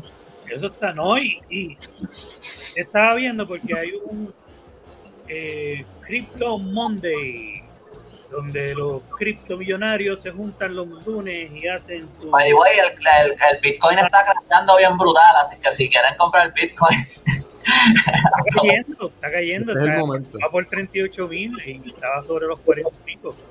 Eh, entonces, ¿qué pasa? Eh, hay una, una cuestión que se llaman los criptolunes. Y en estos criptolunes, ahora el tema, eh, hace poco hubo uno aquí en Puerto Rico y el tema fue cómo, cómo planear para mudarse prácticamente en masa para acá. Por, por, y fue darle una clasecita a todos los que asistieron, eh, que vinieron de Estados Unidos para acá. Es como, mira, esta es la isla, darle el tourcito, eh, todo esto lo podemos comprar, ta, ta, ta, y nos podemos venir todos para acá. O sea que hay un movimiento grande de esa comunidad. Eh, vi, un- vi como parte del research que hice por ahí viendo videitos, vi un eh, de Logan Paul, eh, en el, fue el en el que puso un chat, eh, pusieron un segmento de Logan Paul tratando de convencer a todo su crew para que Ah, todos compren casa donde él compró casa en Dorado. Por eso, pero o sea, lo quiero poner como ejemplo de lo que está pasando, que, que no es uno por ahí regado, están en si no, para un cojón. Ujú. So, está cabrón. O sea, ese ejemplo de que la casa que más, más, más ha costado aquí, que la mansión esa de treinta y pico de millones de dólares, en Dorado, explotó el precio de todo en Dorado y ahora mismo eh, en Dorado es difícil que alguien compre una casa a un precio decente. Y Dorado va a ser uno de los primeros pueblos que implote, donde nada más vas a poder ir a trabajar, pero no vas a poder vivir ahí, que es lo que pasa en San Francisco ahora mismo. Yo, viví- yo vivía cerca de San Francisco y prácticamente cada vez que conocía a alguien que trabajaba ahí, cuando yo hacía Uber, me gustaba preguntarle si vivían ahí, pues es que no conocía a nadie. Que trabajara y viviera ahí era imposible. Sí, Sí, pero en, la época, en la época de la conquista venían porque descubrieron oro acá y todo el mundo vino a, a- a minar ese oro. Y ahora vienen porque no tienen que pagar impuestos, porque se hicieron millonarios con las criptomonedas y aquí no tienen que pagar impuestos. Este, pero todo es lo mismo, vienen aquí para hacerse ricos y nosotros que para el carajo nos jodemos. Sí, Sí, que ellos están buscando, los gringos buscan costa, también buscan playa, que los, puel- los pueblos más vulnerables son los que tienen playitas. No, y en la Eh, presentación de Logan Paul, de uno de, la- de, la- de los slides en el PowerPoint era mamacita, o sea, que viene con toda esa mentalidad pendeja. Sí, Ah, pero Logan Paul este, peleó con la bandera de Puerto Rico en, el, en los trunks. Él nos representó, querramos o no. O sea, que él por lo menos sudó por nosotros. Mátenlo. Sí, sí, sí. Pero nada, a mí lo, lo, lo, de la, lo de la estatua, ¿verdad? Que yo de verdad me pregunto mucho quién fue que la hizo, cuáles fueron los motivos, porque no, no, no estoy convencido. Espero que sí, espero que sea algo genuino, pero como que no estoy convencido que lo es y que no sea algún tipo de propaganda del gobierno o de los, o de los crypto millionaires. Este, pero lo que, lo que sí estoy viendo, aunque yo personalmente estoy un poco eh, confligido con, con qué pienso de esto, creo que tiro más por el lado de que, de que, eh, de que como que estoy a favor de lo que hicieron. No estoy completamente por ese lado, estoy un poquito como torn ahí, pero eh, eh, sí me ha sorprendido que mayormente lo que he visto ha sido eh, positivo en el sentido de que la gente como que ha captado lo que simboliza, lo que representa con la ley 2022, con, con la estatua de Juan Ponce de León, con la llegada del rey, con todo esto del colonialismo, y lo que he visto mayormente es positivo. Yo he visto bien poquitas personas eh, eh, repudiando este acto, los únicos que, lo he visto, que, los he, visto, repudiando este acto son historiadores y, y fanáticos de historia como yo, aficionados de historia, que, que, que como que saben, conocen ese otro significado y, y, pues ahí ha estado un poquito más dividida la opinión, pero en términos generales me ha sorprendido que la mayoría de la gente ha estado a favor de esto y he pensado que eso está bien cabrón, porque yo hace, hace cinco años no hubiera sido así, yo no creo. O sea, eh, eh, que creo que, que se está viendo un cambio eh, grande, maybe no es generalizado, maybe no es la mayoría de la población, pero eh, un cambio grande en, en, en, cómo la gente ve a Puerto Rico y qué es lo que quieren para Puerto Rico y para el futuro. Porque si la mayoría de la gente está apoyando este, este, este, esta movida eh, anticolonial, pues algo, algo está cambiando. Claro. Hay algo ahí. Yo, yo no, yo lo dije en mi blog y lo dije aquí también. Yo no es que esté de acuerdo con lo que pasó, pero simpatizo eh, hasta cierto punto, porque también eh, eh, dejó demostrado las prioridades del gobierno y respectivamente si fue planificado o no por el gobierno, las prioridades del gobierno no están claras. O sea, están claras, mejor dicho. no son para el no, pueblo. pero, ok, si no lo hubiesen tumbado, no tuviésemos a Guapa, el noticiero de Guapa, con un split screen, el que yo les envié, de la presentación del mamado del rey de España con Pierluisi y Romero, y en el otro screen como si fuese exacto la estatua de Juan Ponce de León, ¿sabes? La grúa.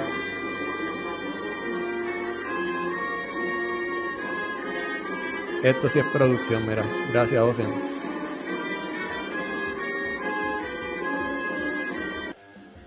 O sea, por momentos como ese es que yo pienso que justifica totalmente la, la destrucción de esta mierda de estatua, ¿sabes? Yo estoy totalmente de acuerdo con Ese que pasa de está en un zipline en Toro Verde sacando el dedo malo.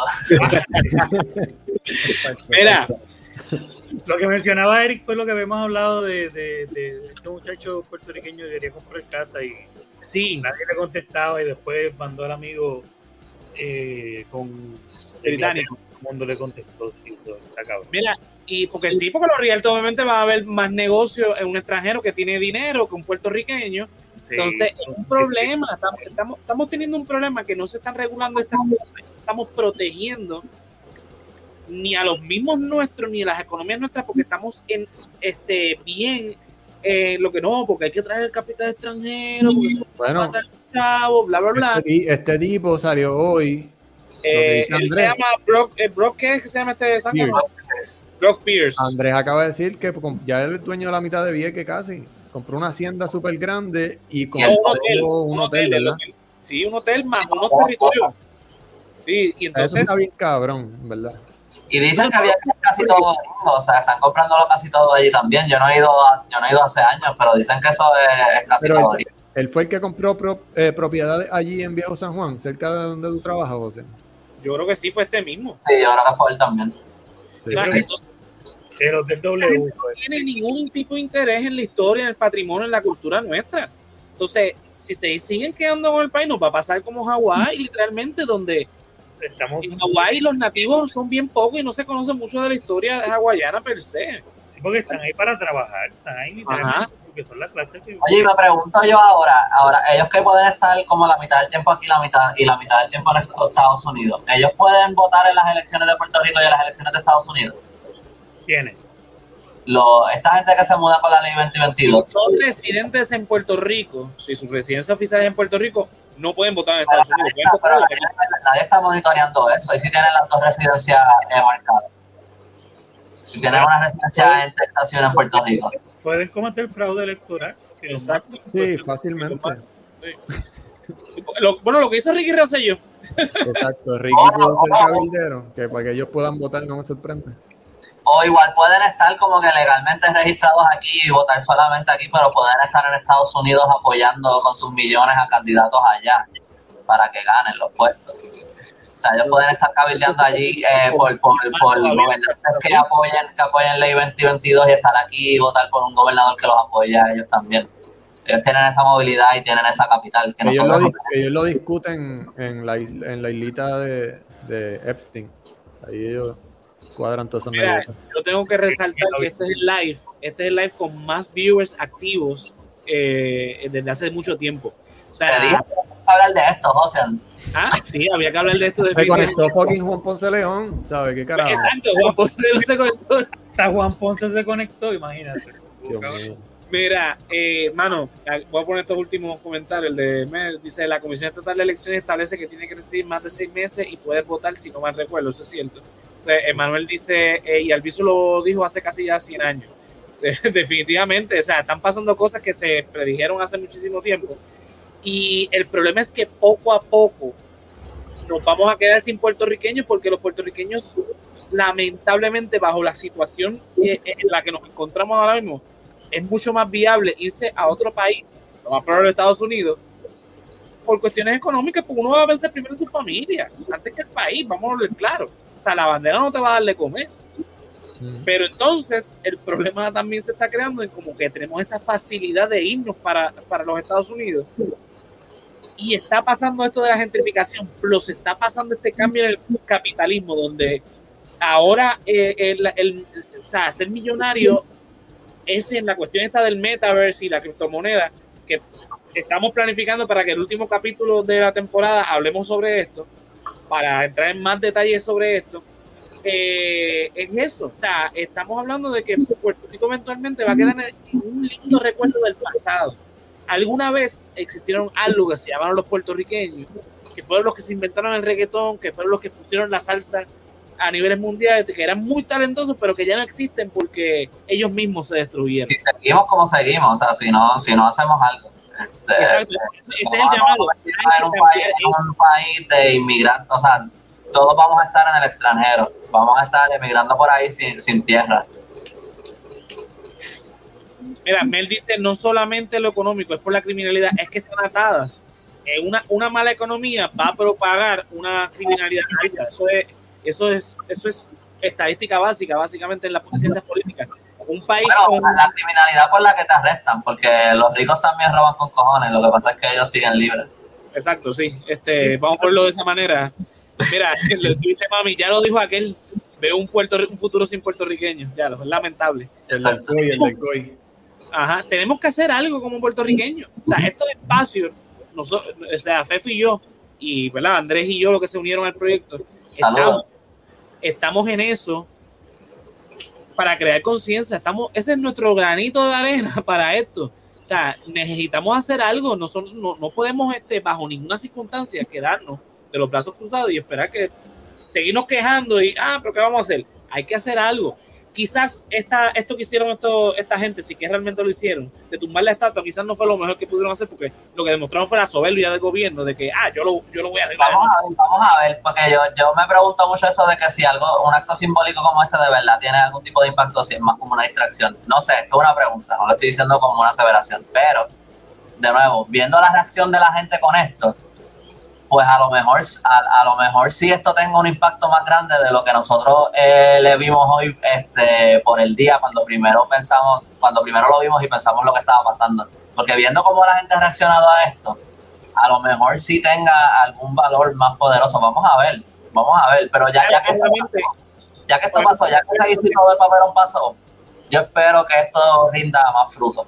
Recuérdate que hay unos síntomas pasando en Puerto Rico de que va a haber un cambio en el pensamiento general de la población. Eso se está, eso se está viendo desde un poquito antes del verano del 19. El verano del 19 como que lo asentó. Las elecciones como se, se dieron, obviamente dieron un precedente a ese cambio. Y obviamente la reacción como reacción, o sea, esto hace 20 años hubiese sido un escándalo. Ay, Dios mío porque los, de hecho los medios lo presentaron de esa manera. Sí, los medios trataron de eso, porque trataron de... Digo, cuando las marchas de Ricky, la, las ventanas rotas eran un show y los grafitis en, en las paredes, y ahí, lo entiendo un poquito más, porque también hay negocios locales que vienen, o sea, un poquito más, pero, pero, muchos de esos negocios estaban apoyando la, la, la, las protestas. Exacto. Yo me acuerdo. fue la gente y pintó y limpió y todo, pero aquí yo no he visto casi, casi nada de nadie quejándose de esto porque es lo que decía con Yolo al principio del programa. Aquí la gente ni sabe, ni le interesa, ni entiende quién es Juan Ponce de León, ni sabe, ni interesa, ni entiende dónde está la estatua que tumbaron, ni sabe, ni le interesa. yo, creo que, la gente aquí sabe más o menos lo que es Juan Ponce de León. Yo no creo que sea. Más o menos, pero vamos a hablar claro, no hay un interés en general. Obviamente Juan Ponce de León, en general, aquí no hay un interés en historia. En el, pedestal de, en el, pedestal de, la estatua, yo sé que nadie lo ha leído, pero en el pedestal de la estatua dice que esa estatua se construyó con el bronce de los cañones de, de, de Abercrombie. Lo dice eso, eso es mucho más importante que inclusive este, la figura de Juan Ponce de León. Aquí no, la figura, o sea, yo, yo lo veo interesante como que un artefacto histórico, como que para mí eso estaría cool tenerlo en un museo. Lo que, estoy diciendo un momento, yo subí un video de YouTube ahorita y estoy diciendo un cojón de cosas que dije en el, que dije en el video de YouTube Sí, deja para que la gente vaya y tenga que hacer vivo allá. Tampoco tengo una mente para, para, inventarme 10 puntos nuevos cada 5 minutos, tú sabes. Pero aquí, no, aquí, no, hay como un museo para poner ese tipo de cosas, pero a lo mejor esto era algo que podría estar en un museo y tener públicamente algo más que represente dónde estamos nosotros mentalmente como país ahora mismo. O recoger ese material y, y, y hacer una estatua nueva de algo que nos represente más. Como que pienso yo. Eh, pero, pero yo sí creo que hay un valor histórico, como que, que pero nada, nada, yo estaría cabrón hacer como, lo, estaba hasta pensando hoy, hacer como un change.org, una petición para pa coger ese bronce y hacer otra estatua, como de, de algo más... Pensé en Albizu, después pensé en Albizu, pero de Albizu nunca lo harían, pero estaría bien cabrón que... Pero ya hay una estatua de Albizu de todos modos. No, no, pero ahí en el medio de San Juan estaría cabrón. Ah, no, no, la van a poner, muchachos. Ya es suficiente con que, hay, que esté el, el, el, cuerpo de Alviso y enterrado en, en el. O verdad, como una, una persona así, pero nada, pero el, el, punto es que, el punto es que estaba pensando en eso. ¿eh? Ahorita, ahorita Andrés estaba hablando y yo de automáticamente decir que no. Pero no fue que estaba en desacuerdo con Andrés, fue que creo que fue Med que puso que deberíamos posturnarnos para algo de política y yo ah, automáticamente no, automáticamente. Ah, no. A cada rato, estos comentarios salen en YouTube. O sea, no, no. Si eh, alguien ve en los comentarios. Sí, sí, en el video, ah, sí. Porque a cada rato tú estás diciendo cosas serias y yo leo un comentario abajo que me da risa. Y entonces, como que va y la gente piensa que estoy riendo de. comentarios cuando estás hablando. Sí, sí, sí, no, yo la, la gente, eso es básico. No es que yo respondo, no es que yo respondo a todo, y después se me olvida. Sí, no. La gente tiene que estar pensando que, que, no estoy de acuerdo con ellos y pendejas. Pero en verdad yo estoy físicamente comunicándome con los, con, con los Mira, Josian. Cuenta. Te estoy mandando un, unas ilustraciones porque la comunidad de, de arte de aquí de, de Puerto Rico ha estado zumbando un montón de cosas, menos nosotros. la, la, de San la, la, estatua de San Benito, este... No, sí, eh, hay, esta es de, este es un artista que se llama Tropiwatt, no, me, no sé cómo se llama. El ah, sí. este, este, hay uno que vi que hicieron de, de Aguibaná, pero lo pusieron como que unas, con unas plumas y como que no era para nada históricamente correcto, como que le, eh, pero pero yo, yo pienso que estaría el bravo ahí, como que el mismo, el mismo Weibana que luchó contra Juan Ponce de León, que sea la estatua de él en la que pongan ahí. Pusieron un Turey taíno y dijeron que era Weibana. Vi también la de Turey. Eh, a WhatsApp, mira a ver si lo puedes ponchar porque eh, es lo que estaban hablando de fundir el, el- el acero o el cobre, whatever, de la escultura de Juan Ponce de León y crear otra escultura. y Parece que es un, de un personaje de anime. Tal vez ustedes que son geeks sepan cuál es, pero no sé cuál es. Ok, Pero mira a ver si estoy lo descargando, estoy descargando eh, la imagen, la estoy subiendo ahora acá a Streamyard. Eh, vamos a ver si yo no reconozco la imagen, mira a ver si yo lo tú la reconoces, deja que suba acá. Esto es algo de Jonathan. Sí, yo de verdad que desconozco de, de- Si alguien que nos está escuchando, viendo, bueno, viendo obviamente, nos puede decir en los comentarios de quién es esa estatua, pues estaría cool. Le estoy preguntando a Jonathan. Ay, pero preguntarle a Jonathan es este terminar hablando de Scream, así que no. Pero yo, yo estoy de acuerdo con esa propuesta, deberían fundirlo y hacer otra cosa cool. Yo estoy ahí. totalmente de acuerdo y creo que la figura más adecuada es a Banal Bravo porque es la, la contraposición a, a, a Juan Ponce de León porque fue la resistencia taína.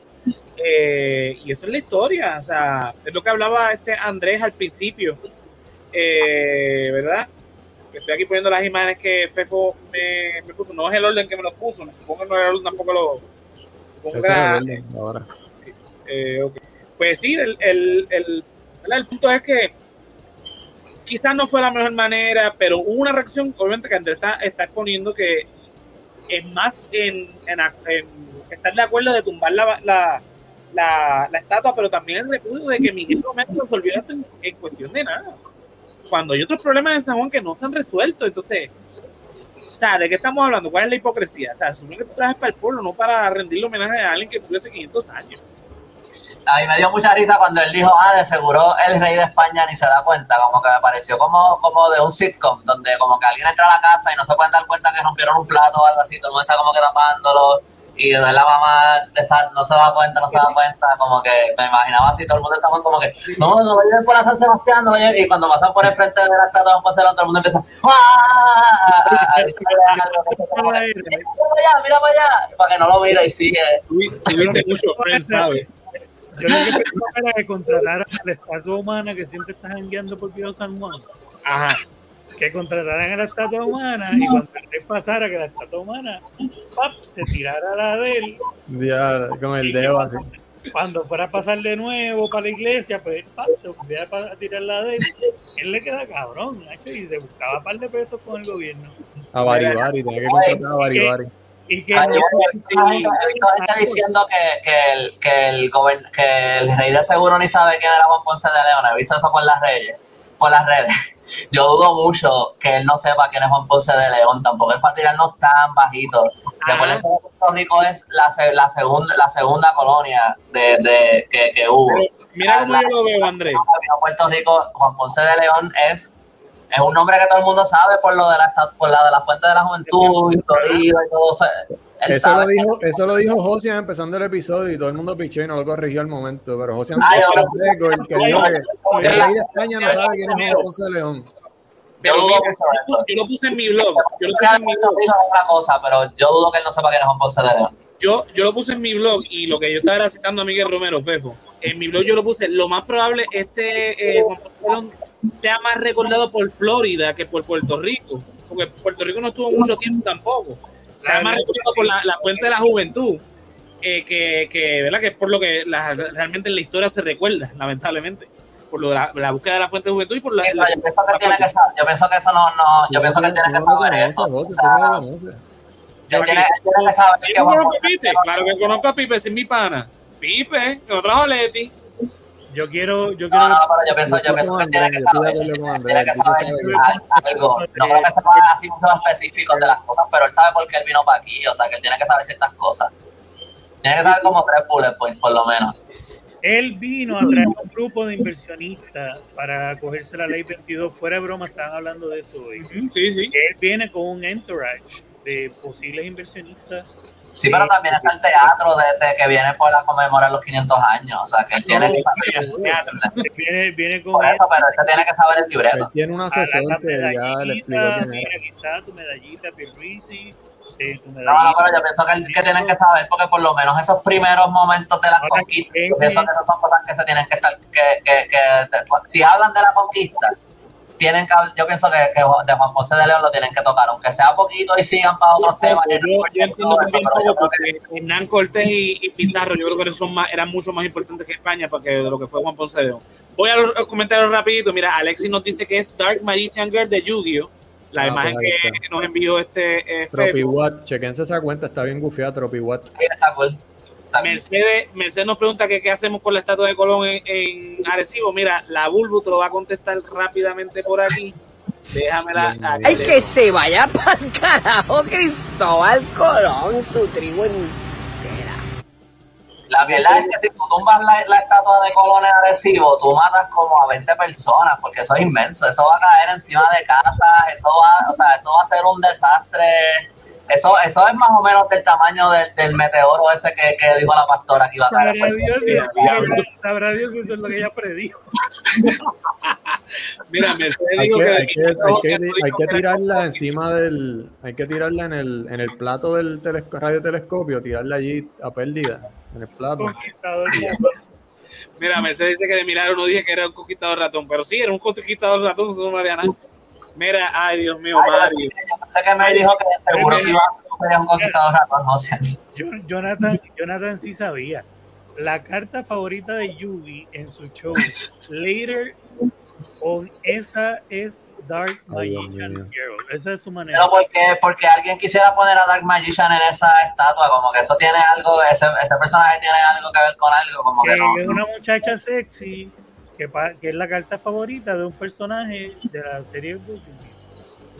Pero que tiene eso que ver con. Pues que los fanáticos, es, es como, qué sé yo, es como. Se parece que- viral ya que puso eso ahí. Ah, que ponga número Simpson ahí, ya está, no olvídate de eso. Mira, Eso es el Mario, sueño mojado de algún nerd. ¿Qué te puedo decir? Fefo, tuyo, Bruno. aquí tenemos a a Mario. Mario, ¿cómo está? Mario que dice Vive España. Mario, Bueno, ahí. Mario es, un- eh, eh, es uno de los que estuvo en el génesis del, del resaltador de la realidad, algo que nosotros llamamos el maldifacio. Y se tiraba comentarios así normales como este. O sea, vive España. Nadie está diciendo vive España, pero él lo dice. Mira, mira, y la contradicción de que estos estadistas que lo que quieren es ser parte de Estados Unidos, eh, eh, le estén ahora mamando el bicho a, a los españoles y queriendo ser nobles de España, como que, pero ¿de dónde, de dónde tú quieres ser colonia? ¿De, de Estados Unidos o de España? Tío, pero tú estás perdiendo de perspectiva que los estadistas no quieren la estadía para Puerto Rico. Esto les conviene. No, yo sé, pero, más pero, la pasen, pero- parte de la narrativa de ser como que ah, estamos mejor con Estados Unidos que con España, porque con España estábamos todos jodidos, pero entonces ahora no, no entiendo cuál es el, el por lo menos que sean consistentes. Yo no sé, o sea, No son, son un chorro bruto. Exacto. Al final de la película te das cuenta que todo el mundo estaba muerto desde el principio o algo así, como que te cambian todas las reglas de repente. Eso es. La estatua de Colón en el viejo San Juan era un blanco, tal vez porque es más difícil, porque está más, tiene más visibilidad. De hecho, ahí estaba originalmente la, esta estatua de, de Ponce de León, estaba en esa plaza originalmente. Por eso, porque esa estatua me hace más sentido en el contexto de que a nivel de todo lo que está pasando en porque Hispanoamérica, es la estatua que más destruye, ¿verdad? De- en, el, en, 1800 en 1890. y- No, ¿cuándo serían los. 1890 y algo? Eh, ay, ya no me acuerdo la fecha, mañana. Cuando hicieron el cuarto, el cuarto, centena- el cuarto centenario del descubrimiento de Puerto Rico.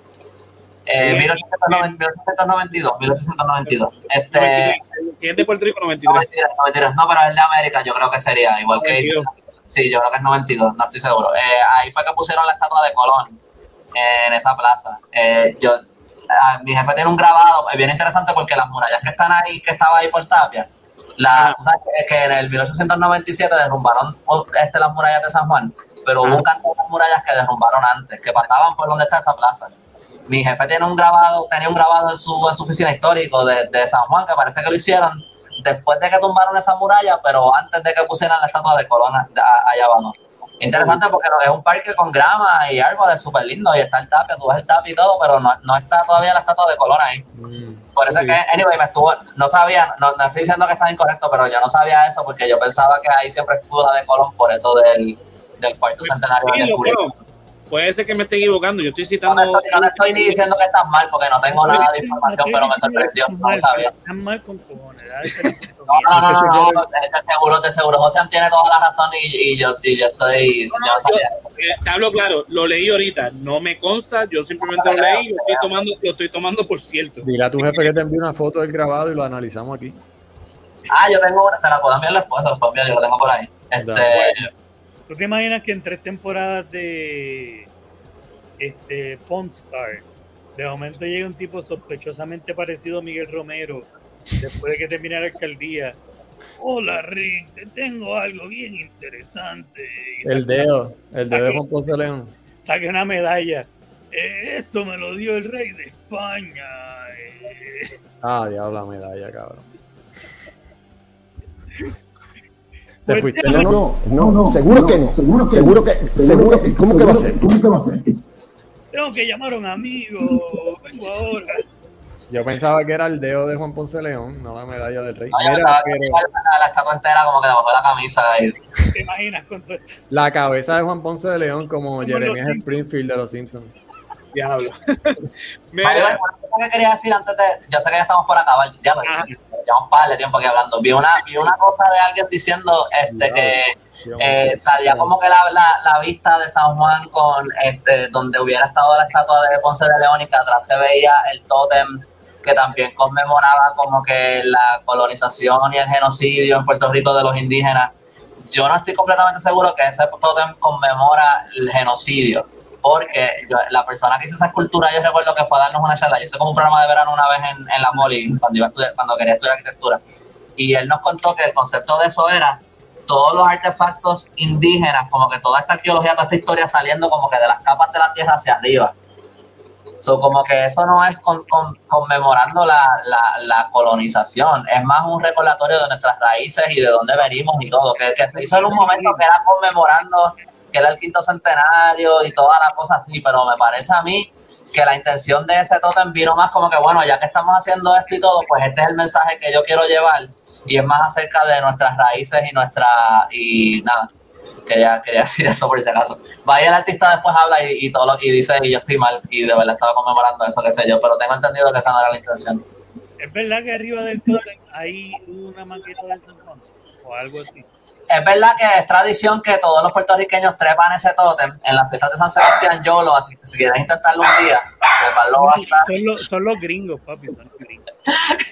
mira, eh, mira, con este comentario de Becky damos pie a la sorpresita que tenemos. ¿Qué tú crees, Pejo? Pues ya nos vamos. Sí, ya que no hay más nada que hablar. ¿Tú quieres decir algo? Me llevan casi dos horas. Hemos No, estirado este chicle bastante hoy.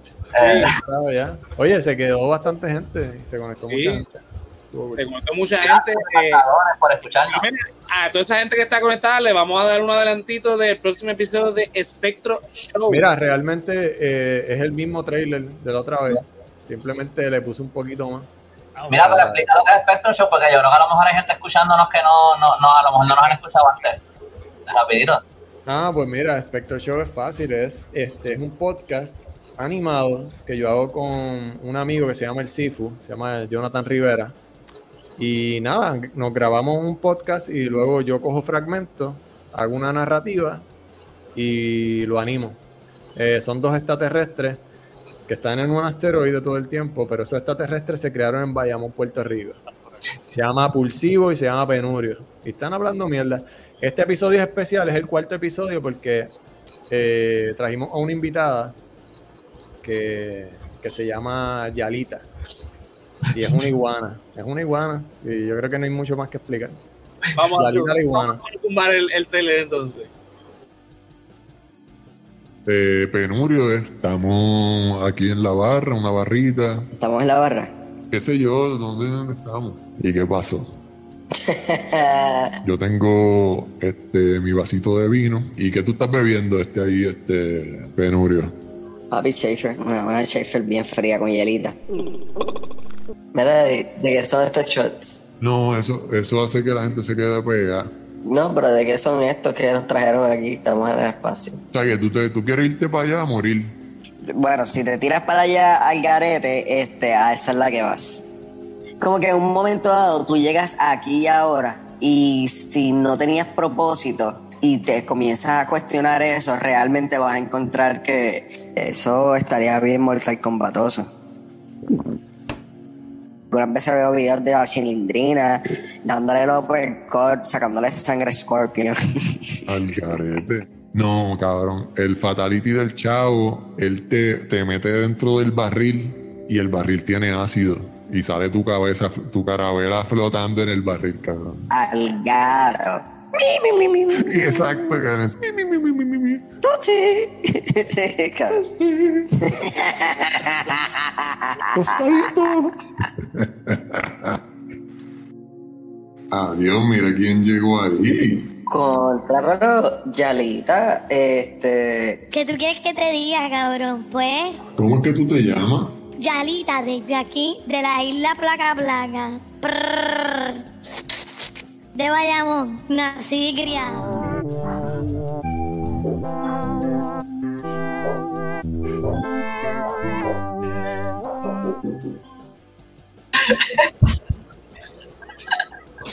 Y carajo, cabrón. La isla placa placa. La isla placa, placa. Bueno, pues esperen el cuarto episodio que viene con, con Yalita la iguana. ¿Cuánto falta?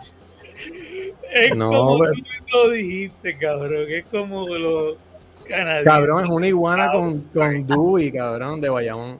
Y con Va a ser de. Y con la lengua haciendo todas esas cosas. Está Ah. cabrón. Espérenlo, espérenlo. El episodio dura como. Le estoy haciendo un editing, dura como 8 minutos. Estos son los primeros, el, el minuto y medio, ¿sabes? Que son 8 Vale. minutos. Vamos a vacilar. Y que Carolina, no mamita, de Bayamón. De Bayamón. Que tú Carolina es la gente como yo. Pero. Belki, tuviste el primer episodio, hay una continuidad, ¿sabes? En el primer episodio son las iguanas de Canton Mall. Y pues esta es una de esas iguanas de Canton Mall. ¿Sabes? Se sigue. Uy, y el Historia. dubi dubi, y cómo habla, y el prrrr. No, en verdad ese podcast está cabrón, ahora que lo vi con ustedes, está bien. No, de verdad que sí, ya sácalo pronto porque Spectro Show en YouTube e Instagram, me pueden conseguir ahí, en Facebook creo que también está. Sí, señor. Mira, pues nada, vamos entonces a despedir el programa con ese, ese pequeño adelantito al próximo capítulo de Spectro Show. Eh, Yolo, cuéntame, ¿dónde te podemos conseguir? Pues en J en Facebook, Instagram y mi canal de YouTube como YOLO, J-O-L-O-W-X, este, ahí me consiguen y me escriben y me cuentan lo que sea. Mi pura idea que está saliendo eh, los episodios retro por eh, YouTube. Eh, también lo consiguen en mi canal de YOLO, que está saliendo episodios retro. Y esa es la que hay.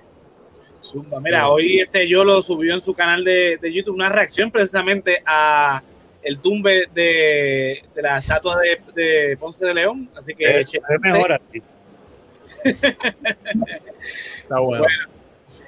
cuéntame, Andrés, ¿a ti dónde te podemos conseguir? Mi perro acaba de llamar, yo no sé qué pasó. ah, está lo más bien, está vivo, está vivo. Este, pues me pueden encontrar en elcallito.com, ese es mi website. eh, ahí pueden encontrar mi blog de historia. Yo escribo mucho eh, de la historia de, no solamente, pero más que nada como de la historia de la conquista española, de Juan Ponce de León, Guaymaná, la rebelión de los indígenas. Este, también pueden seguir eh, mi página de Instagram o Facebook, at el underscore callito. Ahí yo también publico, aparte de las cosas del blog, también pu- publico más contenido de historia, usualmente cosas más cortitas. Este, pero ahí, ahí hay, eh, básicamente todo es mucho contenido de la historia de Puerto Rico. Eh, también pueden conseguir en mi website eh, los links para comprar mis libros, Mangle y Ramitas, que son, eh, son libros de fantasía histórica en Puerto Rico.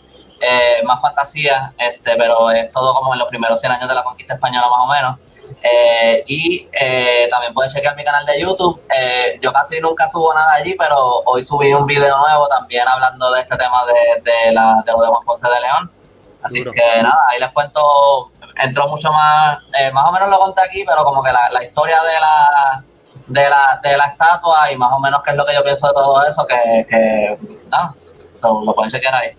Ya lo sabes. El canal de YouTube es así mismo, el callito. El callito, escribe el callito y lo, y lo va a encontrar. Sí. Duro. Lo consigue todo en www.elcallito.com. En mi website para encontrar todos los links de todo, sí. Hasta de la gorra, para comprar la gorra que tú tienes puesta. Exacto, la gorra, la t-shirt también, este, la, la, la, la t-shirt de, de Salcedo que es con, la- con, el, con el logo, este, tiene, está un, hay un póster también, hay un par de cosas. Duro. Cuéntame, Fepo, ¿a ti dónde te podemos conseguir? En Instagram, eh, como siempre, el hombre lobo, en Instagram. Este, ahí me consiguen. Ya todo lo demás yo lo dije. Ah, ¿verdad? Resaltador Comics, en Facebook e Instagram. Y Spectro Show, otra vez. Ah, mira qué cabrón. Ya, ya que habías dicho Spectro Show, pues, pues, Pues ya, ya como dije, pues, ok, Noches de Baúl en mi banda, en Instagram y en Spotify. Y cuando puedan, mira, me puedes editar el loguito de Bandcamp, que los revenues de, los, de la descarga me llegan a mí, bueno, a nosotros, a mí y a Jin, este, pues, en Bandcamp, Instagram y Spotify, Noches de Baúl. Zumba. Mira al proyecto del Resaltador de la Realidad en www.elresaltadordelarealidad.com. Ahí te conectas a Facebook, Instagram, Twitter, YouTube.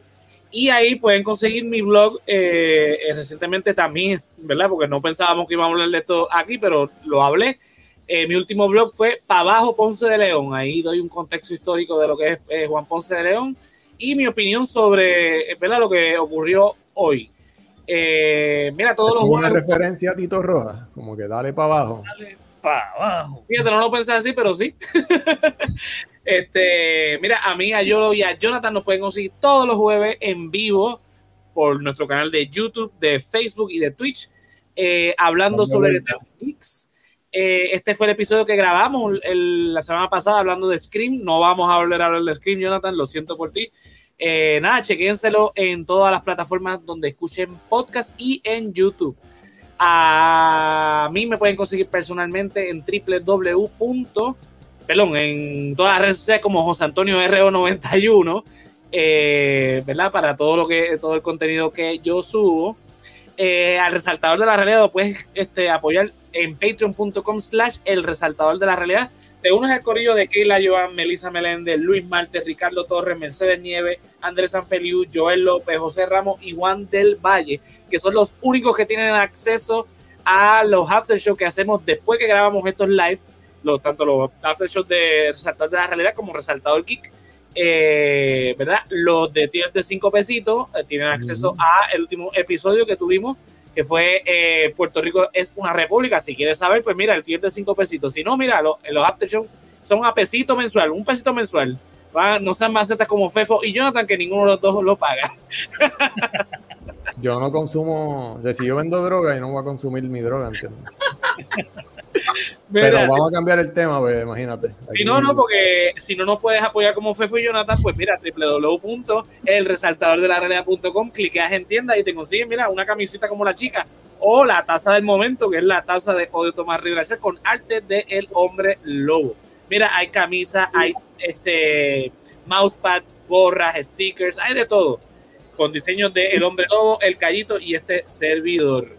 Señores, esto es entonces hasta el próximo lunes que venimos con el final de temporada. Este es el penúltimo capítulo de la tercera temporada. El lunes, el lunes próximo, que es el 31, es el final de la tercera temporada. Vamos a tener un receso de un mes, pero los Patreon tenemos un par de sorpresitas, así que quédense en sintonía. Volvemos en marzo, así que vamos por los últimos comentarios y. Con, con un cliffhanger, este, uno de nosotros va a morir, no le vamos a decir quién es. Este, también va a haber algo de Will Day, Won't Day, este, pero no van a, eso no se va a resolver hasta que empiece el próximo season, así que siempre van a averiguar quién es el asesino y todo. Mira, Mercedes pregunta que a qué hora el próximo lunes. No lo sé, Mercedes, no lo sé. Yo levanto a las ocho y media. ¿este, este es el, el último episodio o es el que viene? El último. Se supone que está la nueve, pero siempre empezamos como a las nueve y media, así que... Este cuenta como dos. Mira, este. Mario, Mario nos pone el capitalismo. Bueno, mijo, vivimos en el capitalismo que quiere que seamos socialistas. Este, Bueno, aquí poniendo videos del PIB explicando cosas, nos van a decir izquierdosos. Oye, pero somos bien malos por el capitalismo porque estamos pelados, así que esto es... estamos, estamos tratando de ser capitalistas. Cabrón, ¿sabes que yo eché 30 pesos de gasolina y me llenó tres cuartos de tanque? Y ahí me sentí bien pobre, güey. Se me Carajo, pero tú tienes un camión, o de que tú el Fefomóvil, el carro, la, ta- la, la, la ñangara que me compré para ir al trabajo. Se chupa 30, con 40 Diablo. pesos se llena. El mío yo lo lleno con 25. Para pa irnos, olvídense de eso, para irnos, se lo damos Mario, dímelo. Mira, agradeciendo a Mario que estuvo por ahí este, eh, conectado, a Jan de Tu Madre TV, a Eric, eh, tuvimos a Emanuel, a Mercedes, a Ginette, a, a José. Oye, ¿no se Eh, conectó William? Willy no se conectó hoy. a Zulum. Eh, nada, todo el correo que se conectó y se mantuvo conectado, escuchándonos casi dos horas. Agradecido. Ya saben que pues, ya mañana va a estar disponible en todas las plataformas donde escuchen podcast. Mira, estuvo también comentando por ahí a Alexis Gabriel. Este, vi por ahí también a alguien más que estaba en YouTube. Déjame ver si veo el nombre. Bethany, creo que se llamaba. Disculpa Ah, si es. Betina. Yo vi como un comentario de Betina Pérez. Esa es panita. Yeah. Ah, pues Zumba. Este, pues nada, eh, si a todo el corillo, Eh, a todo el corillo, gracias por la sintonía. Nos vemos el lunes que viene. ¿A qué hora? No lo sé. Ustedes manténganse en sintonía. Se supone que después de las nueve, y media. De nueve a nueve y media estamos ya por ahí conectándonos. Pero Vamos como- a ver si el lunes que viene eh, tumban la de, la de Cristóbal Colón en Arecibo y tenemos un tema. Nada, Corillo. Este- Mario, te quiero, cabrón, te extraño. Mira, vamos a acabar ya. sí, ya nos vamos para el carajo. Llevo dos vasos de sangría y estoy, estoy borracha. Vamos a mira, vámonos de aquí.